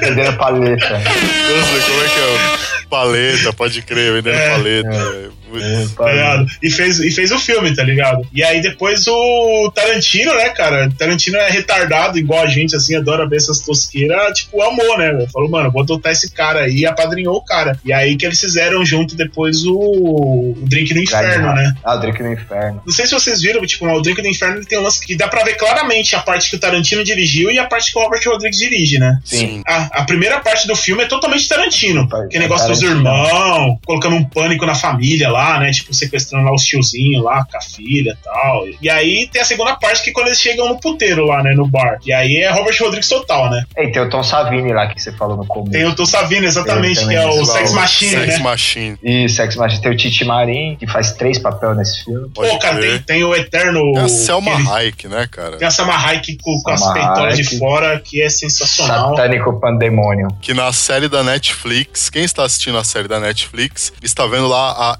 Eiza Gonzalez, diretamente de Rebeldes. Menina do Rebeldes, você é louco. Sério? RBD, né, cara? Ela fez RBD? Nossa. Fez. Ela tá fazendo o papel da Satânica com Pandemônio lá. Assisti uns três episódios da série do Netflix. Eu achei achei que é muito fraco. igual o filme, assim. É, então, eu achei que. Eu achei bem- achei bem o que tem de legal é igual o filme. Aí eu falei, ah, já vi Fica com o filme, né? Então, tava vendo, cara, tipo, nessa cena do bar aí, tem muita referência aos filmes trashão. Muita, muita referência mesmo. Tipo, o final, né, que é a hora que os vampiros começam a aparecer lá, que é totalmente influenciado pelo Brain Dead, né? Aquela hora que o tiozinho pega a britadeira, a estaca de britadeira. Isso. Tem o Tom Savini que aparece nessa cena. Vem um, tipo, um motoqueiro e tirou um, um canivete pra ameaçar o Tom Savini. Daí o Tom Savini vai lá e mostra lá a, a Ah, bingola. é, a piroca, a piroca.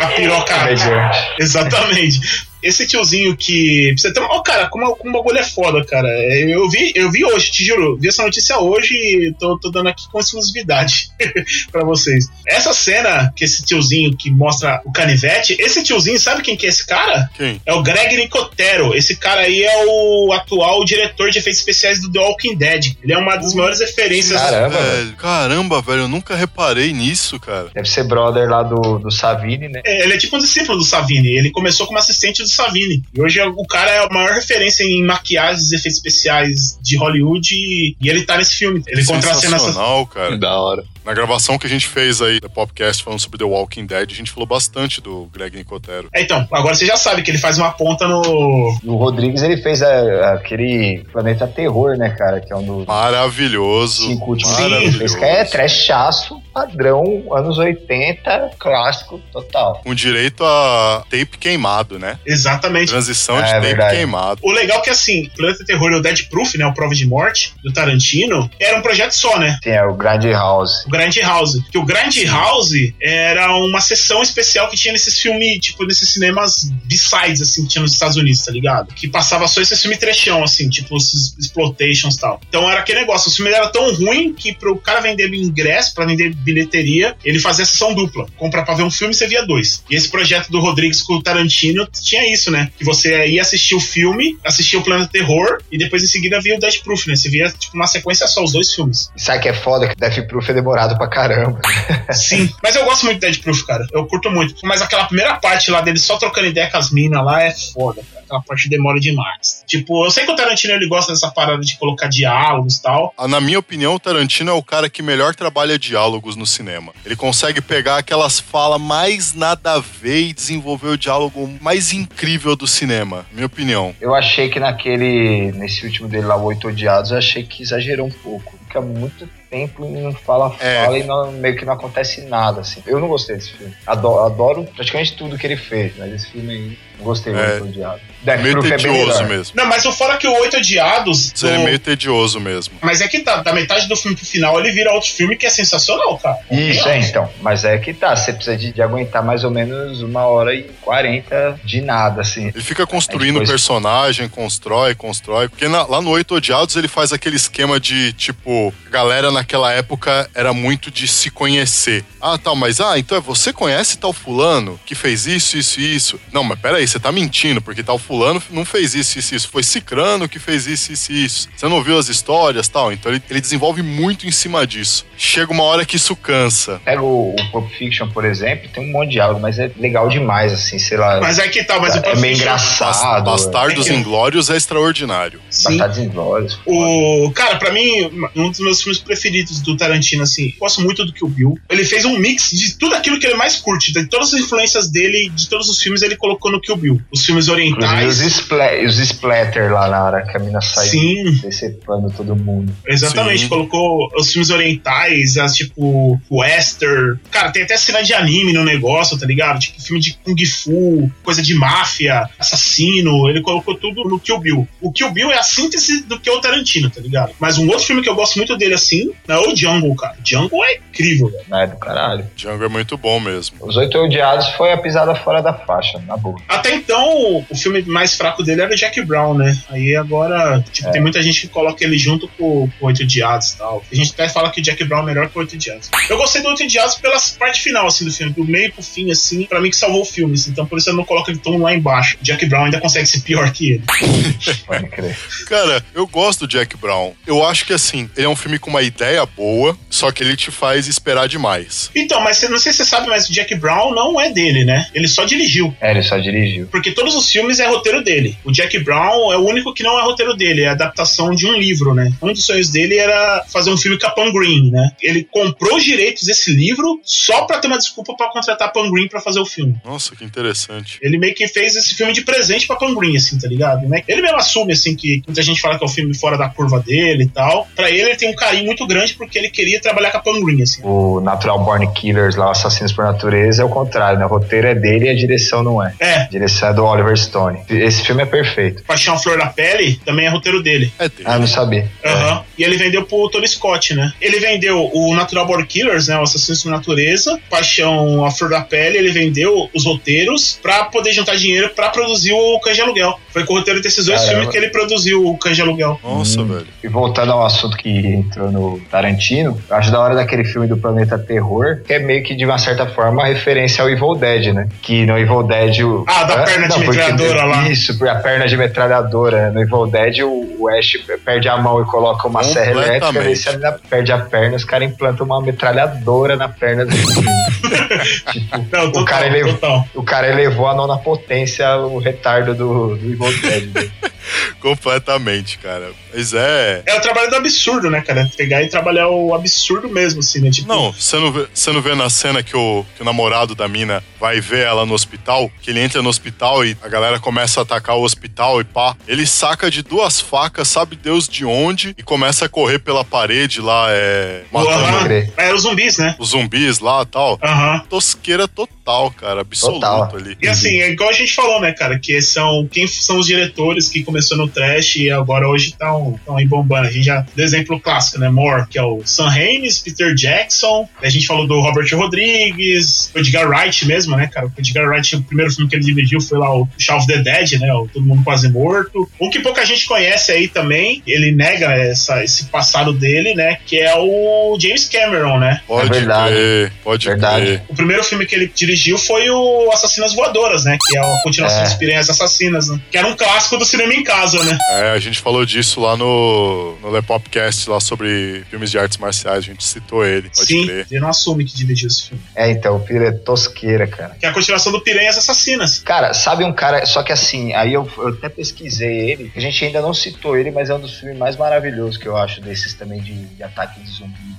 Tem umas cenas trash perfeitas, assim, que é o A Volta dos Mortos-Vivos. Que é aquele Sim. que os zumbis ficam falando sério. Foi o primeiro que começou a vir. né? Não, não, não falava sério, no dublado era Miolos. Isso, miolos, miolos. Miolos. Puta, que tem uma cena que é muito sensacional, que é uma zumbi mina, assim, cortada ao meio, assim, ela fica, tipo, se mexendo, assim, e os caras, tipo, ficam tentando entender. Então, o diretor desse filme, é, eu pesquisei quem é, porque esse filme é muito bem dirigido, muito foda, é um tal de Dan O'Bannon. E assim, dirigir, ele só dirigiu esse e mais dois filmes que também era trash, mas ele escreveu vários filmes foda, cara. Alien, praticamente todos isso foi ele que escreveu. Ele escreveu Vingador do Futuro, que é o Nossa. Total Recall. Porra, maravilhoso. Extraordinário. Esse filme é muito foda. E ele escreveu alguns sucessos de época, assim, tipo Trovão Azul, não sei se vocês vão lembrar. Porra, lembro, série. cara. Sim. Tinha o filme, sim. tinha a série, o helicóptero, Trovão Aham, Azul. passava. Era clássico também da- do cinema em casa. Clássico Total. do cinema em casa total. Também é acreditado em todos os filmes do Alien, ele é acreditado porque ele que criou aqueles caracteres lá junto com o Geiger. O Geiger criou a visual e ele criou a, A fonte, né? Isso, ele, ele foi a fonte de inspiração pro, pro personagem. E, porra, esse filme a gente não tinha citado ainda e eu adoro esse filme, cara. Um dos melhores também. É de 85 esse filme, A Volta dos Mortos-Vivos. É que chegou a sair tipo o 2 e o 3, né, cara? Esse é o clássico supremo. Isso, cara. passei o link também. Nossa, o 3 é muito tosco, cara.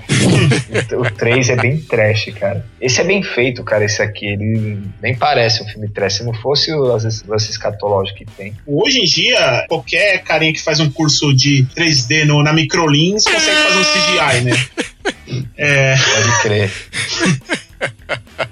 o, naquela época tinha muito aquela parada de, que era tudo efeito prático, né, cara? Ou era marionete, ou era. É, Banana fan- amassada. É, Banana de- amassada, pode Era tudo improvisadão, assim, né, cara? Tipo, fantasia, massinha e todo esse tipo de stop motion, né, cara? Não, E, hoje os caras metem efeito especial, mega computadorizado e não fica bom, cara. É. Esse Evil Dead novo, Lixo, porra, é todo cara. cheio de efeito especial, cara. E o antigo consegue ser, ser mais sinistro, velho, mais, mais convincente. E tem um, cara, eu não categorizaria ele como um filme trash. É um filme de terror, assim, maravilhoso, pra mim, um dos melhores de todos os tempos. Vocês já assistiram o Lobisomem Americano em Londres? Nossa, Sim. mano. Porra, Sim. cara, aquela cena de transformação É com o Jack é a Nicholson, cena né? Não, Não, não, não, não, esse é o é esse, Lobo. não. Esse é o Lobo. Esse é o Lobo. O que eu tô falando é o Lobisomem Americano em Londres, do John Landis, é o diretor. Esse filme tem uma cena de transformação. Eles, eles fizeram, tipo, uma continuação, mais ou menos recente, 2000 e pouco, que chama o Lobisomem Americano em, Pa- em Paris. Aham. Aí eles fizeram a, a transformação computadorizado e tal. Mano, ficou uma merda, velho. Você pega a transformação do filme original de 81, cara. É descomunal, cara. É muito bem feito. Sim, sim. É uma das melhores cenas de transformação que já vi na vida. Também segue o link pra quem quiser ver. Vale a pena ver. Você imagina isso em 81, cara. Você vendo isso no cinema. Cara, eu tô tentando lembrar quem foi que fez essa parte da transformação. Eu lembro que tinha um cara, assim, que é referência nessa área, assim, que depois trabalhou em muitos outros filmes, assim. Não, não foi o É. Savini, cara, mas eu tô tentando lembrar, assim, é um cara que ele virou referência, né, em, em maquiagens, né? Vocês já viram um programa de sci-fi que chama Face Off? Sim. Não. É, é um reality show que os caras que querem ser maquiador de Hollywood eles se enfrentam pra ver quem é o melhor. Aí, tipo, os desafios assim: cria um monstro, tal, tal, tal. Eles pegam o modelo e criam um monstro, como se fosse pra um filme, entendeu? Cada episódio lança assim. O John Landis, ele até foi lá em um episódio lá outro dia. E a galera falou: caralho, o John Landis aqui, mano. Fora isso, acho que ele só dirigiu o filme que nem é de terror. Ele dirigiu, ele dirigiu aqueles irmãos cara de pau, né? Mas ele, Caramba. ele dirigiu esse filme aí que, puta, é um filme de terror que eu- não é trash, não, nem entrarei tanto aqui no assunto, mas é porque a gente tá falando de, da parte visual. Essa cena de transformação é perfeita. Até hoje ela é considerada a melhor cena de transformação, assim, do cinema, assim, tipo, de lobisomem, essas coisas, tá ligado? Desde a época do- dos filmes em preto e branco da Universal de lobisomem, até os atuais, a- cheio de efeitos de computação gráfica, até hoje ele é considerado ainda o mais convincente de todos. Com certeza, é Tá ligado? foda. É agoniante essa cena, cara. É dois minutos de agonia. São duas referências pra mim, que é esse e o do A Mosca, né? Nossa, A cena, mosca, a mosca. Do Cronenberg, né, cara? Amo esse filme. Cara, acabei de descobrir que o, John Landis, ele foi diretor do clipe do, do thriller do Michael Jackson. Sim, isso que eu tava tentando lembrar. Oh, Exatamente. Puts, velho. E olha o trash aí, novamente influenciando É, e tal. Ô, Carlos, você tinha falado aí que o, o Leonardo DiCaprio, ele, ele estreou no trash também, não foi? Foi no Criaturas 3 de 91. Verdade. Cacete, mano. Lembra do Criaturas? É que, era, que era aqueles bichinhos que virava bola e saía comendo todo mundo? Lembro. Nossa, Nossa. esse filme era ruim, hein, cara. Mas era ruim, era bom. Ruim de bom. Caramba, velho. É, esse também era lá do fundão da, da locadora. mano. Ah, a gente comentou aqui, né, do Monstro do Armário, né? Sim. Tre Sim. trecheira aí da, da, do cinema em casa. Quem estreou nesse filme também foi o, o, o Paul Walker. cara. Nossa, mano. Aquele, aquele Caramba. moleque do filme é o Paul Walker. Caramba, cara. Caramba, velho. Foda, né? A Hora do Pesadelo conta como trash ou é já filme de terror? Ah, cara, é, diria que é um terror normal, mas como a gente já falou do lobisomem americano, Ele fica É. no meio termo, velho. Então, quem, mas quem começou nesse filme também foi o Johnny Depp, né? É O Johnny- mesmo, cara. Pode é, crer, o Johnny pode Depp crer. aparece no primeiro. É o que ele morre no colchão lá, aquela cena clássica do colchão. Que ele Isso, puxa depois sim. daquela piscina de sangue pro pé. É, Cara, sabe quem mais aparece no Monstro no Armário? A Ferg. A Ferg, verdade. É, cacete, mano. ela é a menininha. É verdade, ela mesmo. Tinha esquecido disso. Caramba, velho. John Carradine. Parece que é o Carradine. Ele já, ele já era velho nessa época. A Ferg era criança. Ah, é verdade. Um também que começou na. Começou também num terrorzão assim. Foi o Kevin Bacon, né? Ele tá no primeiro Sexta-feira 13. Kevin Bacon? Cara? É, Sim. o Kevin Bacon parece primeira sexta-feira 13. Ele é, aquele, ele... ele, é o que morre com aquela ele- flechada atravessada na goela, assim, tá ligado? Pode crer. ele também aparece no Ataque dos Malditos. Ele é o personagem principal, né? Vermes Malditos eu lembro. É que o Ataque dos Vermes Malditos é um trash que não é, né? É, é. É um, é um trash que não é. Eu não sei explicar, cara. Ele tá num nível meio obscuro, né? É, o cara tinha dinheiro, podia fazer um filme bom, mas ele decidiu fazer um filme trash. Exatamente. Só que não é nem não é ruim o suficiente pra ser trash e, e ser bom, pra zerar o ruizômetro. Criatura, os Gramboids lá, né? Que é o nome dos vermes lá. Pô, cara, eles são muito bem feitos, cara. A ideia deles, o É, conceito então. deles é muito bem feito. Sim. Daquela parada que eles funcionam pelo sonar, né? Pelas frequências do chão, assim e tal. Cara, não sei explicar. Aquele filme é É sensacional. muito velho. bem explicado pra ser trash. E a cena final lá deles correndo lá e, e aí chega no desfiladeiro, o verme passa direto lá no desfiladeiro, é sensacional. Sim, aquela, aquela cena é clássica, cara. No fim, o conceito do filme trash aí fica meio assim aberto, até porque eu tava vendo no, na época do que passava o Cine Trash, apresentado pelo Zé do Caixão. Eu lembro que passou a profecia. A profecia não, não entra no, Não, não. no, no padrão de, de filme trash, né? Passou os quatro a profecia, que é um filme de terror até bem. Profecia bem- já é bem- terror, terror mesmo. Sim, terror clássico. Coincidência, a gente tava falando daquele negócio da, do Shark Ken lá, umas duas horas atrás, quando a gente começou o podcast. o, a gente tava falando do Shark Ken lá que o Sam Raimi criou. E no Profecia 4, eles usam isso logo no começo. A primeira cena do filme é uma Shark Ken lá. Muito, essa cena é bem sinistra. Que ela termina e vai tipo um Shark Ken, entra na igreja e termina do- olhando pra cara de, um- uma imagem de Cristo crucificado, assim, e escorre uma lágrima assim do. Eu tenho o box aqui com os quatro filmes do, da profecia. Pô, joga na mão aí qualquer dia desse aí.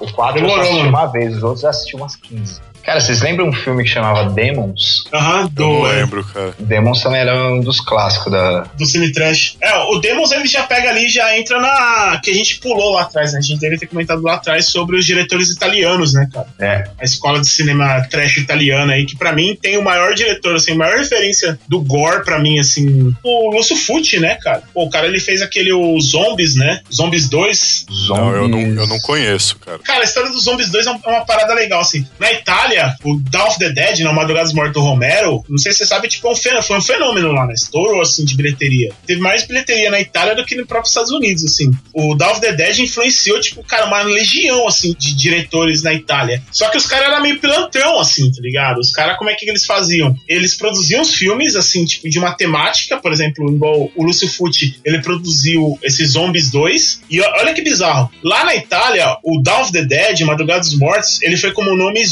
Zombies. E aí ele lançou o Zombies 2 como se fosse uma continuação, do Madrugada dos Continuação. Mortos. Mas não, mas era só uma cópia oportunista pra ganhar, tipo, a onda do, do sucesso. O fora é que o Zombies 2, pra mim, ele é tão foda, pra mim, mesmo ele sendo uma cópia barata, aproveitadora do Madrugada dos Mortos, mas ele, pra mim, ele, é- ele é tão foda quanto, assim, o Madrugada dos Mortos. Ele fica pau a pau. Preciso assistir. Tipo o que os caras fazem aqui com o DVD pirata, né? É, exatamente. O Ong Back do Tony Jaa vendeu pra caramba, aí veio outro filme dele que era o Protetor, e os caras colocaram na capa do DVD pirata. Ong Back 2. Aí eu trouxe eu fui lá e comprei. Lembra quando saiu Tropa de Elite? Aí depois começou a o Lembro. Tropa de Elite 2, 3, Ah, é. que eram cenas gravadas da polícia do BOP mesmo, assim, tipo, a cena real, assim, dos caras invadindo a favela e os Pode caras. crer. E Os caras invadiam, tipo, colocavam, tipo, é. Era BOP tipo polícia 3. 24 horas, os caras era. Eu vou passar aqui o trailer dos zombies aqui pra você ter uma ideia, cara. Esse filme, cara, ele é fudidamente foda, cara. É um dos meus filmes preferidos, assim. Tirando a trilogia clássica do Romero, né? Que é o Noite dos Mortos Vivos, Madrugada dos Mortos e o Dia dos Mortos, ele fica na sequência, assim, tá ligado? Eu coloco ele na sequência. Link na descrição aí também, galera. Tem link pra caramba pra vocês aí, pra conferir tudo. E o legal desse filme, cara, é que ele tem uma cena clássica dele, assim, que é uma cena do, do zumbi, tipo, enfrentando um tubarão, tá ligado? Puta, agora eu sei que filme que é. Você sabe qual filme De que é? verdade. Ass- Agora eu sei que filme que é. Mas vê o trailer aí, ô Altran. Olha, olha a podreira que é esse filme, cara. De lindo. Já vi uma cena aqui maravilhosa. Olha, a maquiagem dos caras é tipo a capa do Exorcist aí que eu mandei. Tem uns Cara, peitinhos nesse trailer. o horário tá propício. É verdade. Ele tem um outro filme também que é baseado num conto do Lovecraft também. Ele é um dos caras que fez um, um dos filmes baseados no conto do Lovecraft, que é aquele do Além, né? Beyond. É antigo também, né? É antigo, anos 80. E que ideia genial colocar um zumbi pra enfrentar um tubarão, né, cara? É, morrer ele não vai. É, então, que ideia genial, cara. Cara, que no filme Mano, trash, isso- tipo, você não precisa ter a, a verossemelhança, né, que falam, né? Tem uma parada no cinema que quando a pessoa assiste, ele tem que achar que aquilo é realidade mesmo, né? O filme, ele só funciona a partir do momento que você sai da sua realidade e entra na realidade do filme e realmente considera aquilo como uma realidade. O filme trash, ele já pula essa etapa, não, não existe isso, né? É, em nenhum momento você vai se Verdade. sentir dentro do filme, porém, você vai curtir essa parada de ser como, é, literalmente um telespectador, né? Você vai estar só acompanhando tudo aquelas sequências bizarras e você não leva a sério, você não vai levar a sério. Tipo, seu cérebro desliga. Ele entra no modo que desliga e você só curte. Você não fica tentando achar a realidade, você não tenta, tipo, falar, puta, que mentira isso aí, tá ligado? Tipo, Velozes Furiosos. Velozes Furiosos começa com um filme, tipo, normal, os caras andando na rua, conversando, andando de carro, dando seta, essas coisas, e depois do nada eles aparecem correndo, atravessando, tipo, um prédio pro outro, assim, tá ligado? Tipo, no começo do filme você acreditou que era uma realidade. Tipo, ah, são pessoas comuns dirigindo carros comuns. E aí, de repente, o cara te joga pra fora do filme, tá ligado? Fala, puta, e aí você fala, nossa, que mentira, isso aí não existe, tá ligado? Tira a sensação, né? O filme trash não, o filme trash, você não tem isso, você já assiste o filme ligado que o filme não, não precisa se levar a sério. Você só curte o absurdo. Se você não liga pra isso, você não vai ligar, tipo, que ah, o herói da história é um tiozinho barrigudo, ou se o cara tá, tipo, atuando extremamente mal, tá ligado? Você não vai ligar pra isso, você só quer curtir a parada. www.lepop.com.br Lepopcast.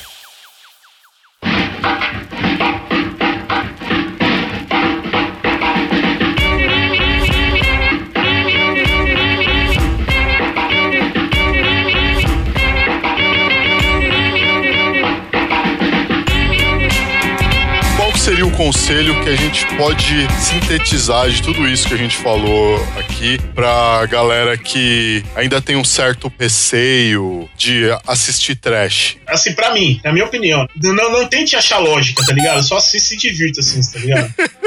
Cara, não. melhor, melhor, melhor comentário ever. E é o seguinte, mano, nem tudo é pra todos, mano. Você, não adianta você tentar se forçar, é uma coisa que você, que você não gosta, entendeu? É, exatamente. Assiste. Pega um desses que a gente comentou que são clássicos e bota lá e vê o que você acha. Pode ser que você não goste mesmo, mano. Pra mim, se você assistiu o Fome Animal e não se divertir com aquilo, não adianta. Você pode parar por aí, nem adianta ficar tentando. não É, não é exatamente. pra você. A verdade é essa. Exato. Pra gente que curte, eu- cada vez que você vê uma, uma cena bizarra, es- escatológica, assim, caralho, velho, eu vou ficar vendo, entendeu? O problema é que você fica assistindo isso muito, você começa a pensar em forma trash, tá É. ligado? o, cara, o cara parar na frente da, sua casa ouvindo funk no tal, no caso, tem vontade de ir lá e, tipo, enfiar a mão por dentro da boca dele e arrancar o coração. É, tipo, você vir com uma motosserra e atravessar a motosserra na É. cara dele, né? É, mas é normal. Cara, eu acho que assim, é, é a mesma, aquela, a mesma coisa assim. Se, Lembrei de um diretor que a gente esqueceu de citar, velho. E a gente falou do filme dele, cara. O Zack Snyder. Zack Snyder. Foi Madrugada Snyder? dos Mortos, cara. Ele É, começou com Madrugada dos Puta O remake, né? merda, Porra, um cara. filme trash Pode crer. O remake é dele, pode crer, É, cara. E é muito foda, é um puta filme foda. Cara, apesar de eu ser muito, muito fã mesmo do Madrugada dos Mortos original, assim, eu gosto muito desse remake, tá ligado? Porque Nossa, remake é muito louco. eu, eu sei que assim, a única coisa que ele pegou da essência do original foi aquela parada que, tipo, a galera vai pra dentro do shopping e fica dentro do shopping, tá ligado? Fugindo Sim. dos zumbis. É a única coisa que tem do original, assim, do Madrugada dos Mortos original do Romero. Mas, cara, o jeito, assim, é, é sensacional, cara. O jeito que eles, que eles, que eles fogem, sei lá, cara. Eu, eu gosto muito, assim, do Madrugada dos Mortos, assim. Tem o lance do, ne- do neném lá também, muito bizarro. velho. Sim, É, sim. Aquela cena foi bem embaçada. E o foda assim, que muita gente não gosta, assim, principalmente fãs de zumbis, assim, clássico, não gosta muito desse remake, porque foi ele que introduziu os zumbis velocista, né? Sim. Zumbi atleta, né? Qual que era o único ponto fraco de um zumbi, cara? Que ele era lerdão, vacilão, tá ligado? Então você É, podia, você tipo, podia passar andando, pá. É, se você, se você não se você não morgasse mais do que eles, você passava tranquilo, tá ligado? Pode É depois disso que você vê. Não, peraí.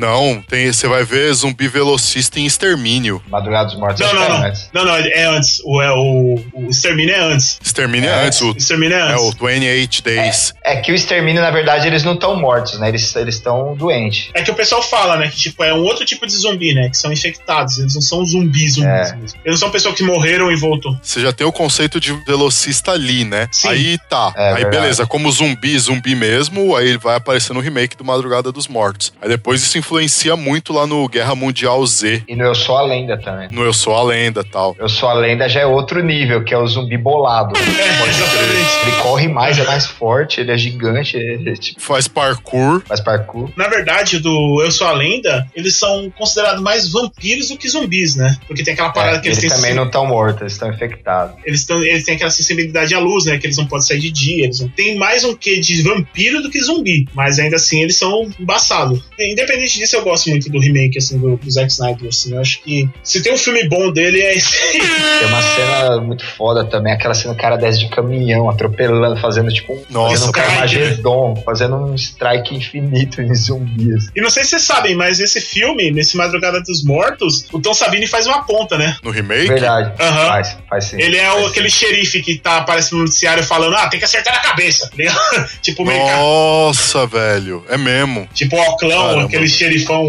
naipe americano, mesmo Oclão, chapéu, tá ligado? É que não sei o que, Fanfarrão, né? caipirão assim, tá ligado? Carlão, você é do tipo de cara que presta muita atenção. Tipo, você fica absorvendo as coisas. Sim. Ah, Então, é, conforme o pessoal vai conversando, vai falando aí, eu tava aqui pesquisando e lembrando de algumas coisas de filmes que, que eu vi ali atrás, muito tempo atrás mesmo. Eu sempre gostei de, de filmes assim, entendeu? Não me recordava por nomes, mas batendo aqui no Google, aqui olhando, mano, ixi, o barato veio que veio e, e um que marcou bastante mesmo foi aquele Palhaços Assassinos do, do Espaço Sideral. Nossa. Nossa, Esse aí eu você lembro lembrou dele. desse daí, cara? Claramente, assim, eu lembro dele. Foi um dos filmes Space Clown bacanas que eu From Outer Space, né? Space. Que ideia genial um filme, né, cara? Sim, que até o jeito de matar eles era dando um tiro no nariz, né? Pode crer. Tosqueira. Não, e era foda. crer. e era foda a forma que eles matavam, né? Tipo, ele matava sempre de uma forma meio engraçadora, assim, né? Tipo, meio É. engraçadona. Colocava um balão, assim, tipo, fazia um- uma espada com o balão e matava o cara com a espada de balão. Assim, Ah, o ligado? foda era o- o- os algodão, algodão doce, que ele- eles colocavam as pessoas no, no algodão doce, né? E depois ia lá tomar um sangue de canudinho. Nossa, Pode crer. cara, pode É. crer, velho. Você desenterrou esse aí, cara. Esse aí era um clássico do Cine Trash, cara. E por incrível que pareça, esse filme eu acho que foi um dos mais reprisou no Cine Trash, assim, tipo, passar pelo menos uma vez por mês, passava ele, cara. Sempre que passava eu assistia, mano. Engraçado que tem amigos meus que têm clorofobia até hoje por causa desse filme, cara.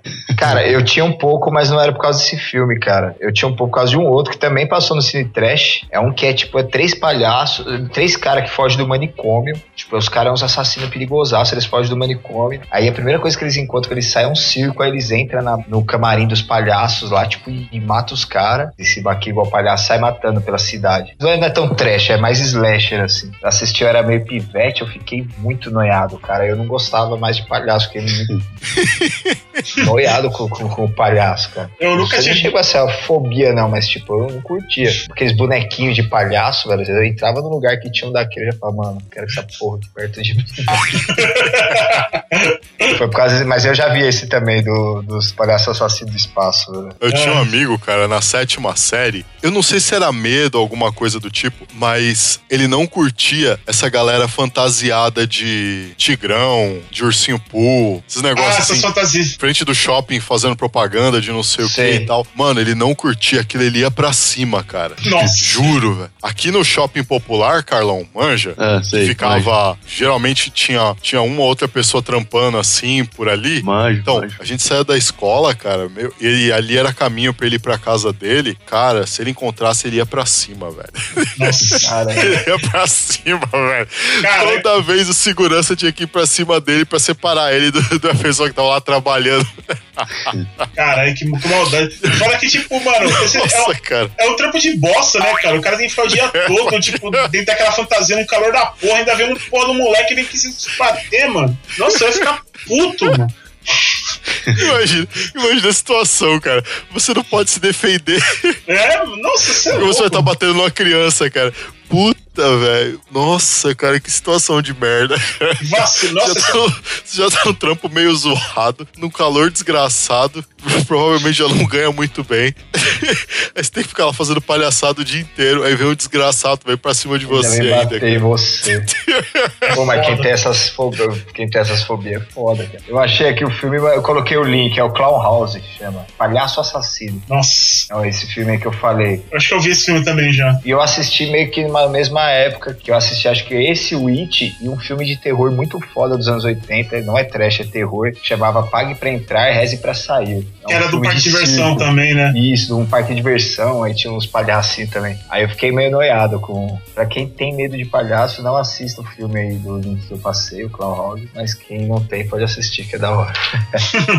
Esse, o. Ah, detalhe, esse Pague pra entrar, Reze pra sair, ele é dirigido pelo Toby Hopper, né? Que foi o diretor do Massacre da Serra Elétrica original, né? Caramba, pode crer. Que é foda, hein? Massacre Sim. da Serra Elétrica. O original é muito foda. Puta Originalzão que é pariu, cara. tenebroso. As duas continuações que fizeram na época lá, o- é ridículo. assim. E até aquela cena da treta das Serra Elétricas, né? Tipo, o maninho lá lutando com o Leatherface na Serra Elétrica, tipo uma esgrima de Serra Elétrica. O 2 era bizarro, cara. Mas o primeiro foi o primeiro, né? tipo, o primeiro foi o primeiro, lógico, né? Sim. se pá, se pá, É, foi. Mas ele foi o, o que deu o pontapé nesses filmes mais pesados e indo pro cinema, né? Ele que É. começou. Embora o primeiro nem é tão gordo, assim, nem tão violento, mas ele dava insinuação, né? Tipo, só o fato de ter um cara que mata os outros com uma serra elétrica já dá pra imaginar que não, não era uma coisa muito Sim. bonita, né? De se imaginar. Foi a partir daí que o pessoal começou a querer consumir mais esse tipo de coisas. De, quanto mais, tipo, nojento, melhor, tá ligado? É, inclusive esses remakes que eles fizeram agora aí do Massacre Serra Elétrica vendeu bem, né? Teve, teve Sim. bastante gente que assistiu. Não nem se compara ao original, mas. Nossa, só mais um link aqui, eu nem sabia, tá? Esse filme, o Clown House que eu falei, do palhaço, que é o filme que me deixou com cagaço por anos, é dirigido pelo Vi- Victor Salva. Ele dirigiu aqueles filmes do, do Olhos Famintos, sabe? Sim. Porra, velho. Pô, sim, ele, sim. ele dirigiu os dois. Diz que tem um terceiro pra sair. É, tá enrolado esse terceiro aí, que sai, não sai, sai, não sai. É, O primeiro é trash total, cara. é legal, eu gosto dos dois.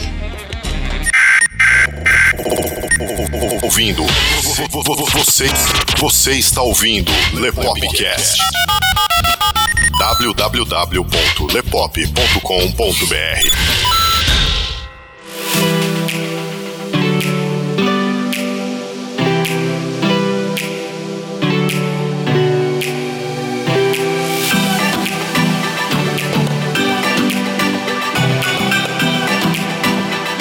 galera, e é isso aí. Vocês acompanharam mais um Lepopcast, uma edição especial do Lepopcast aí, falando sobre filmes trash. Se você nunca tinha reparado nessas coisas que a gente comentou aqui, em tudo que a gente comentou aqui pra vocês, de influências do trash em outros estilos de filme, que a gente vê bastante aí na cultura pop, atores que vieram do trash, diretores que vieram do trash, programas de comédia que vieram do trash, youtubers que vieram do trash. Você vai começar a reparar em bastante coisa agora se você não prestou atenção nisso ainda. E é sempre bom frisar esse tipo de coisa porque você começa a prestar mais atenção nas referências. Eu queria agradecer aqui desde já ao Altran e ao Luiz aí pela participação de vocês em mais esse Lepopcast. Putz, foi sensacional. Relembrar de tanto filme trash, cara. E de eu conseguir achar o trailer do Undead, cara. Nossa, velho. Não, eu preciso comprar uma camiseta desse filme, cara. Pra vocês aí que acompanharam mais esse Lepopcast, muito obrigado. Valeu mesmo a todos vocês. Todos os nossos links estão aí na descrição. Sigam a gente pelas redes sociais. Vocês podem acompanhar o Lepopcast também pelos agregadores. Nós estamos até o momento no YouTuner e no Ouvindo Podcast. Acompanhe a gente lá. Link para download desse podcast logo abaixo do player. Vai lá, faz o download, compartilha com a galera, marca os seus amigos,